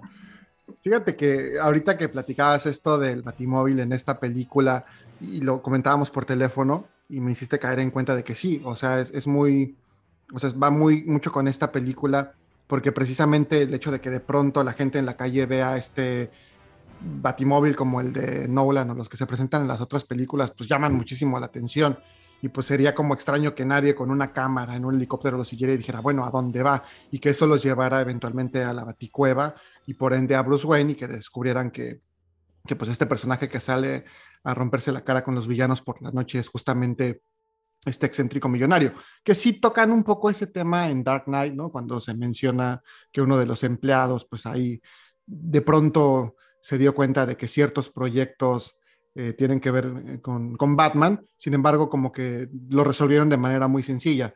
Y en este caso, pues es un carro que si bien no pasa tan desapercibido, es mucho más fácil que pueda camuflarse entre el resto del, del tráfico y que no lo vean. Lo mismo la motocicleta, no es una motocicleta eh, para nada estrafalaria, es una motocicleta cualquiera que pues podrías tenerla y justamente pues Batman también carga ahí de pronto su traje en la mochila, entonces pues nada más de repente se viste como pues cualquier persona de a pie que va por ahí caminando, entonces justamente así empieza la película, es Bruce Wayne mezclado entre la multitud y pues es alguien que para nada te das cuenta que, que es este millonario, entonces creo que por ese lado le apuesta muy bien, aunque yo sí mi batomóvil favorito y eso quizá no como tú por una cuestión de clásico y demás, pero sí por una cuestión sentimental es el de Batman Forever y porque yo lo tuve ese, ese juguete cuando era pequeño. Entonces, creo que tuve el de Batman Returns.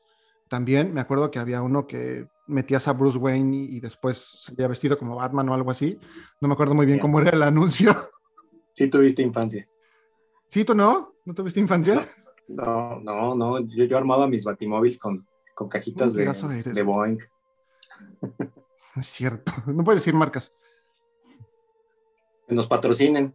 Bueno, yo, Pascual. ya sabe aquí toda la gente que yo soy una personita muy fifi durante mis primeros años de vida. Entonces sí tuve yo ese batimóvil y estaba muy padre porque tenía como luces y demás. Entonces creo que nada más por esa parte nostálgica me quedaría con ese, si no tendría que ser también el de, el de la serie de, de Adam West. debes de reconocer, y ahí sí puntos extra, que, en esta película Batman y el Batimóvil se, se, enfrentan a su peor enemigo. Y no hablo de Superman con traje negro, no hablo de Darkseid, no hablo de toda la Liga de la Justicia, hablo del tráfico. Es la primera vez que vemos en una película de Batman enfrentarse a un sí, me hubiese ido por el segundo piso, qué, no voy a decir serías qué güey soy, están en una persecución y no es la persecución estilo rápido y furioso, no es la típica persecución que nos toca ver en estas películas donde, ah, todos nos vamos a dormir porque Batman y el Joker se van a pelear. Sí, hoy, hoy, hoy está programado, hoy. Hoy no salimos. Hoy, hoy no salimos, joven, hoy cerramos changarros temprano. Hay tráfico. Y de hecho ves cómo, cómo Oswald está batallando por pasar entre los camiones, entre la gente, el, el, el, trancón, ¿no? Dirían nuestros amigos sudamericanos. Eh, y el batimóvil lo mismo pues ¿qué hacemos? Pues volamos todo, ¿no? A la fregada, con no decir groserías. Vamos a volar todo porque pues habría tráfico. Entonces de pronto es una persecución con tráfico muy extraña, con un montón de explosiones y, destrucción innecesaria. Este, pero me parece también muy, muy brillante ese toque eh, eh, de, tráfico, ¿no? Vamos a darle una persecución diferente a la gente. Sí, sí, sí, sí. ¿Y qué pasaría? Seguramente en una ciudad, una metrópoli como supuestamente Ciudad Gótica, pues sería imposible que no existiera ese tráfico después de salir de la oficina o de un jueves por la noche. Entonces sí, creo que eso es un punto extra. Y bueno, el traje, yo creo que ya nos podemos ir con el traje y los gadgets ya para cerrar. ¿Cómo ves? Me late. Traje favorito de Batman en cine. Tenemos los batipezones, los batipezones te gustan a ti. Lo has mencionado ya tres o cuatro veces. Inmediatamente por, por respeto y dignidad este me gustó, por, por ejemplo, por los gadgets tan básicos que puedes llegar a tener, como eh, evidentemente desde una navajita, este, un, marro para golpear a la gente.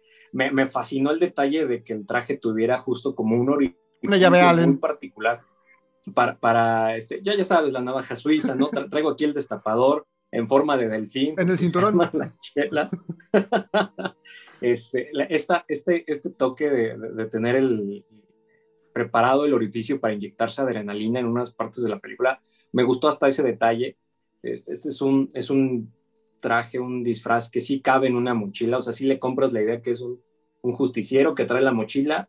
Dice, ya tengo ganas de, de disfrazarme de Batman, perfecto, me saco mi mochilita y listo el cosplay, ¿no?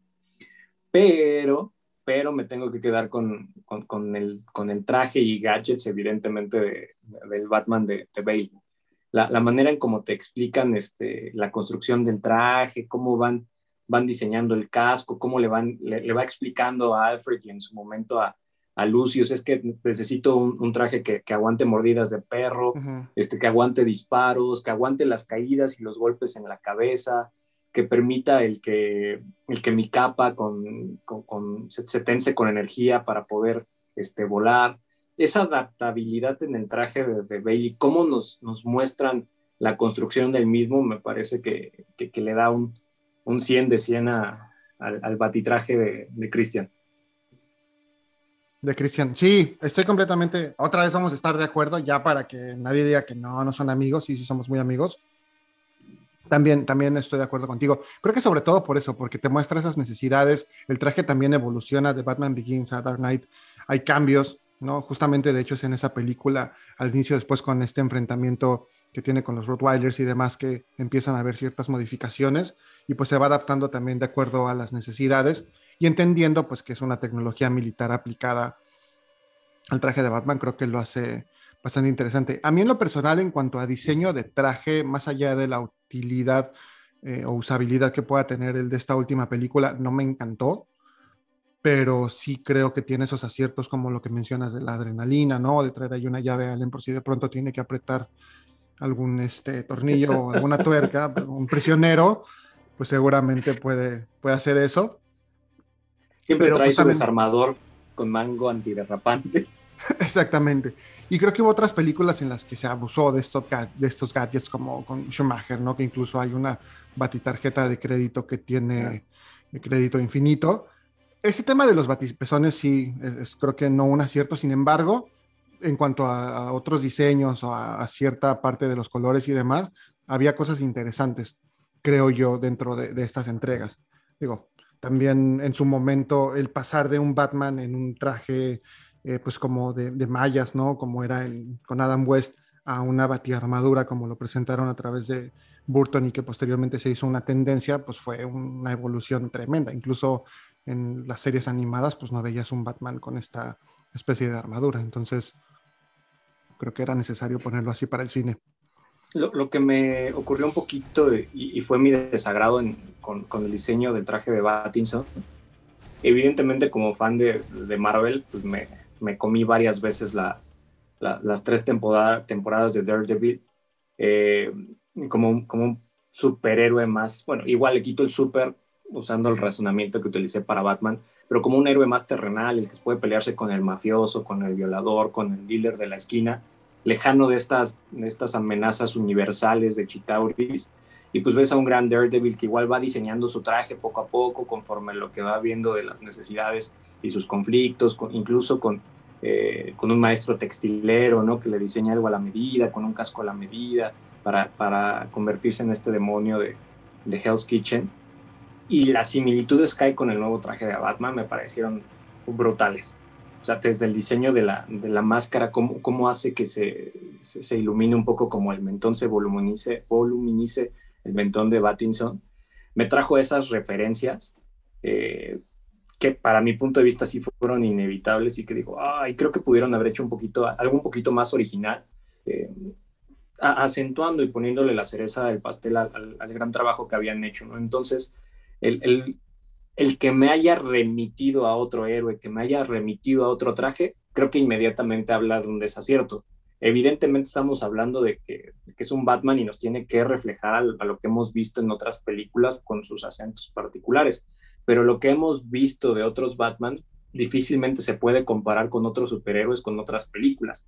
En este caso particular, yo sí pienso en Matt Murdock y pienso en, en Charlie Cox. Fíjate que a mí no me había remitido a eso, ahora que lo piensas como que digo, que lo mencionas como que lo pienso un poco, pero pues sí, tiene, tiene sus similitudes, incluso a lo mejor hasta en los materiales y como está este diseño y todo, sí, sí, sí puede llegar a parecer un poco. Pero bueno, ya veremos qué, nos depara el futuro. Seguramente habrá secuelas, seguramente habrá pues más que ver sobre Batman en el cine y seguramente habrá más que conversar contigo aquí en este espacio. Ya no lo platicamos, pero como ya les dije, aquí el señor Limón es un reconocido abogado, el abogado digital. Entonces, si quieres, antes de despedirnos, que platiquemos sobre tus redes sociales para que la gente pueda contactarte en caso de que, tengan deseos o alguna necesidad. Hombre, yo encantado. Eh, me encuentran casi en todas las redes sociales como abogado-digital, abogado digital MX. Soy sumamente rastreable, sumamente secuestrable. Si ustedes son el detective número uno, no tienen que hacer tanta chamba, nada más ponen mi nombre y, listo, seguramente me encontrarán en alguna red social. Ahí mismo viene mi correo electrónico, soy arroba jaimediaslimón.com. Y si tienen ganas de platicar de superhéroes o del cine, sin duda voy a estar más que encantado. Y qué mejor si es a través de, Toma Uno con, con, Samuel Chimal. Y amigo, antes de, cerrar, yo te quiero hacer una pregunta, si si quieres de manera express, porque sé que ya nos extendimos. No, no, no, extendámonos. Hace, hace, hace, unos, hace un par de, de días se liberó la, la versión en muy baja resolución de Joker, del, Joker con escenas eliminadas de esta, de esta película. El día de hoy yo vi ya la versión HD, ya hasta está con, eh, con el doblaje oficial en español. Si quieres en versión muy corta, me gustaría escuchar tu, opinión. ¿Qué opinas de este nuevo Joker? En español, este, castellano. Sí, sí. No me digas, ¿en serio? Sí. Ay, o sea, está increíble. Luego me pasas el link. Eh, pues lo habíamos comentado, digo, yo no había querido tocar ese tema porque pues ya nos íbamos a extender demasiado, por mí me podría quedar una hora más platicando, seguramente podremos hacerlo en otra ocasión porque nos tocó, digo, nos faltó mencionar Batman serie animada, nos faltó mencionar Batman Beyond, tampoco entramos a esta parte del Lego que creo que a los dos nos gusta, entonces quedas cordialmente invitado para una nueva entrega en relación con Batman aquí en este espacio, pero pues sin duda es un villano que cada universo o cada nuevo director que llega pues quiere mostrar, es uno de los consentidos. Sobre todo en los últimos años pues se ha hecho sumamente popular, quizá entre algunos desequilibrados que ven en el Joker un alter ego, en gran medida esto provocado por la interpretación de Heath Ledger en Dark Knight. Creo yo que dentro de un universo tan vasto de villanos como tiene Batman, ahorita es no innecesario, pero puede llegar a ser un poco cansado ver nuevamente a un Joker cuando hemos tenido, que será tres o cuatro en los últimos 10 o 15 años. Entonces ya tuvimos a Ledger, ya tuvimos una reinterpretación con Joaquin Phoenix, ya tuvimos a Jared Leto tatuado del rostro, ahora tenemos a este nuevo muchacho que sale en Eternals. ¿Cuál es su nombre? Barry Keoghan. Barry Kenan, ahorita te lo confirmo. Y, y, entonces, pues a mí no se me antoja muchísimo ver a Joker nuevamente en pantalla grande. Eh, cuando vi la película, ya tenía yo como esta idea porque había leído un poquito de que él salía como un prisionero. Barry en, Barry Keoghan como un prisionero en Arkham de nombre desconocido, lo cual pues lo, hacía como un candidato probable a ser Joker. Y pues lo comentamos, ¿no? A mí me pareció innecesario que lo introdujeran hacia el final de esta película, ya como preparando la secuela, ¿no? Y como diciendo, este es el próximo villano, muy parecido a lo que se hizo en Batman Begins cuando le entregan a Batman la carta de presentación de Joker. Eh, y pues jugar un poco con esta imagen como de que es un payasito que está ahí encerrado y demás. Y ahora que veo ya la imagen, no sé si me agrada demasiado, me, recuerda un poco a este personaje de American Horror Story, del circo, ¿no? Como este payaso un tanto tétrico y demás, entonces, o como a lo que vimos en esta película, ay, ¿cuál es su nombre? De, que también se llama Clown, me parece. De Clown, ¿no? Ajá. El que se pone el traje de payaso y después no se lo puede quitar. Efectivamente. Entonces, no, no, sé también cuál sea el tratamiento que vayan a dar al personaje. Creo que este chico no va a dar el ancho. No estoy. O sea, no me quiero adelantar demasiado porque ya alguna vez nos callaron la boca cuando dijimos que no va a ser un buen Joker. Pero pues supongo que habrá que esperar. No me encantó a mí como, como digamos, la, la, la, la imagen, el maquillaje y demás. Creo que está como como que intenta ser demasiado grotesco, entonces no sé si por ese lado me va a gustar. O sea, como que pensaría, ¿no? En, este Jared Leto que es todo lo contrario, como pues todo este guapito y, a pesar de que está maquillado, pues se ve como muy presentable y muy pulcro y este de pronto es casi todo lo contrario, ¿no? Incluso un tanto deforme. ¿A ti qué te pareció? Yo para no extenderme mucho... Este, no, extiéndete, este es tu programa. agradezco un montón que me hayas invitado a platicar de este tema que, ya lo ya lo habíamos vaticinado, nos, nos, ay, qué mal chiste, ya sé, ya sé. Oye, lo estuve preparando. este, eh, nos, lo, traíamos ya, ya trabajando de hace un par de, de semanas creo que me pasa lo mismo que a ti. Siento que es muy pronto. Es como, ay, no sé, mi corazón no está listo para, para aceptar un nuevo Joker. Eh, me parece que también el, darle la oportunidad a un nuevo Batman tan pronto y ahora darle la oportunidad a un nuevo Joker tan pronto, cuando acabamos de tener un muy buen Joker con Joaquín Phoenix, ay, creo que no era el momento adecuado. Es, como el timing que, decías hace, hace un par de, minutos de, de. El timing de este Joker me parece muy, muy inadecuado. No, no por las características, digo, total, pueden innovar y tienen la oportunidad de, de crear algo nuevo en este, este universo cinematográfico de Matt Reeves. Pero este, por lo menos la versión que nos dieron en el cine ya en, en, salas, eh, esta, última charla con el, el acertijo me pareció muy, muy forzada y ahora ver esta escena mostrando un, villano que, es brillante, que no es ningún tonto, porque sabía exactamente cómo funcionaba la mente de, Ryu. Creo que quemaba, era, un, gran spoiler esta escena de la película y te quitaba mucho la sorpresa, entonces me parece una decisión acertada quitarla. Este, pero mi corazón aún está muy, muy, muy, muy joven, muy tierno como para aceptar un nuevo Joker. Y creo que era innecesario mostrarnos este villano. Ahorita, como bien dices, cuando Batman tiene 100 millones de villanos que se pudieron haber enfrentado y que no hemos visto en el cine bien ejecutados. Entonces, creo que ahí Matt Reeves pudo haber sido un poquito más arriesgado, no irse a la, a la segura presentándonos este Joker. Este, porque puede ser, puede ser ahí una, un, clavo a la, a la, cruz de Battinson que, que quizá, quizá no, no, no, no vaticine buenas cosas para la segunda, ya van la dos, segunda entrega. Ya van dos, no, no hagas eso, por favor. Mi querido amigo. Oye, pero muchas gracias por invitarme. La verdad no, es que... espérate, no he terminado. Ah. Es que tengo derecho a réplica, como dice está bien, está bien. la gente, como dice la gente.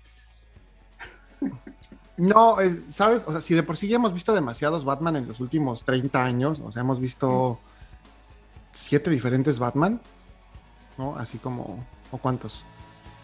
En cine. Sí, pues está, justo está Batfleck, vamos a ver otra vez a Michael Keaton, ahorita ya vimos seis, a Batman. seis diferentes Batman en los últimos Sí.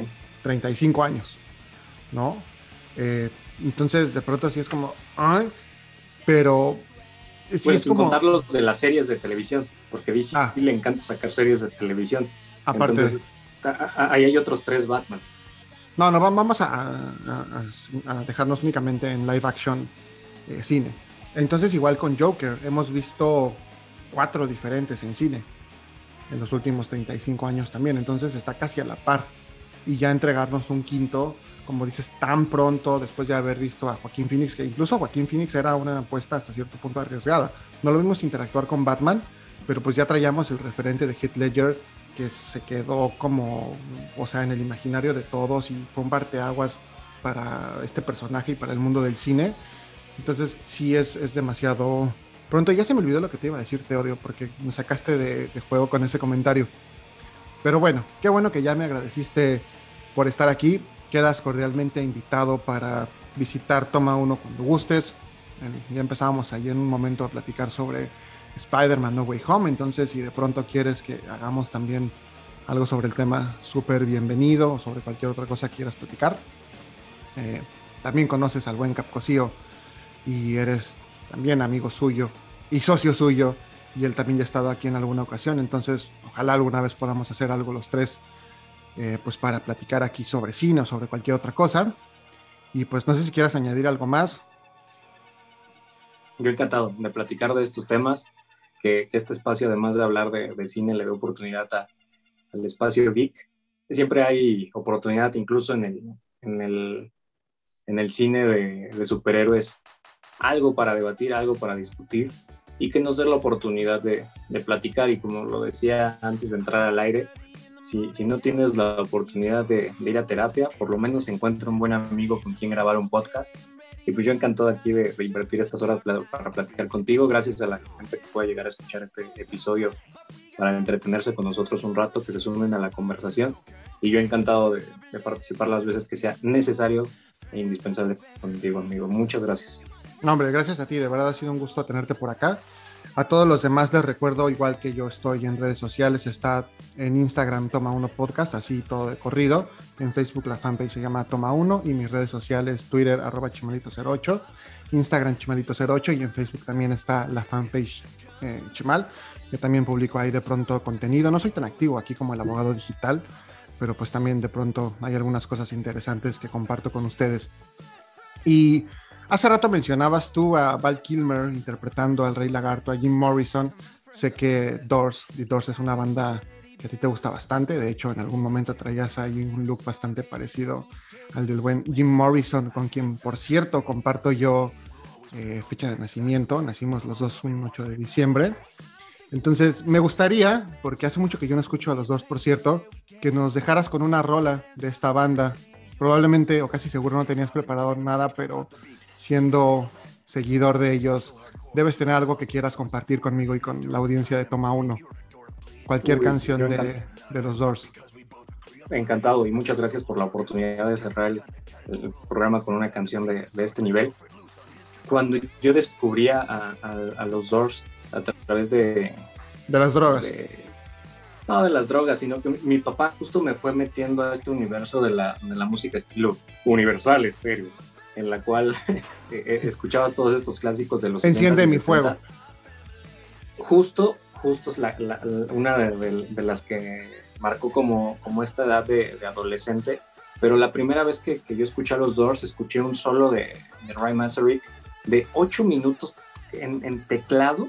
Decía, ¿cómo mi papá puede soportar un- a un tipo tocando este, estas, eh, estas melodías eh, sin ritmo, sin, sin ton, sin alguna circunstancia real dentro del grupo, pero, pero vi a este vocalista bailando, viviendo la música, disfrutándola y la gente volviéndose loca por ocho minutos con un tipo bailando sin camisa en el escenario, mientras que otro se daba un viaje increíble en el teclado.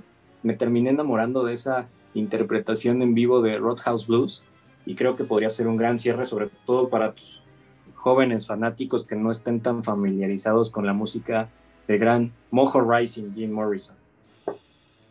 Venga pues, pues déjanos con eso entonces para despedirnos. Yo soy Chimal, gracias por habernos acompañado y doctor Limón, que nos va a presentar esta ocasión. Que tengan una increíble tarde, noche, mañana y que la estén disfrutando muy sabroso, que la estén cerrando, iniciando con Roadhouse Blues de los dos. Las puertas. Thank you.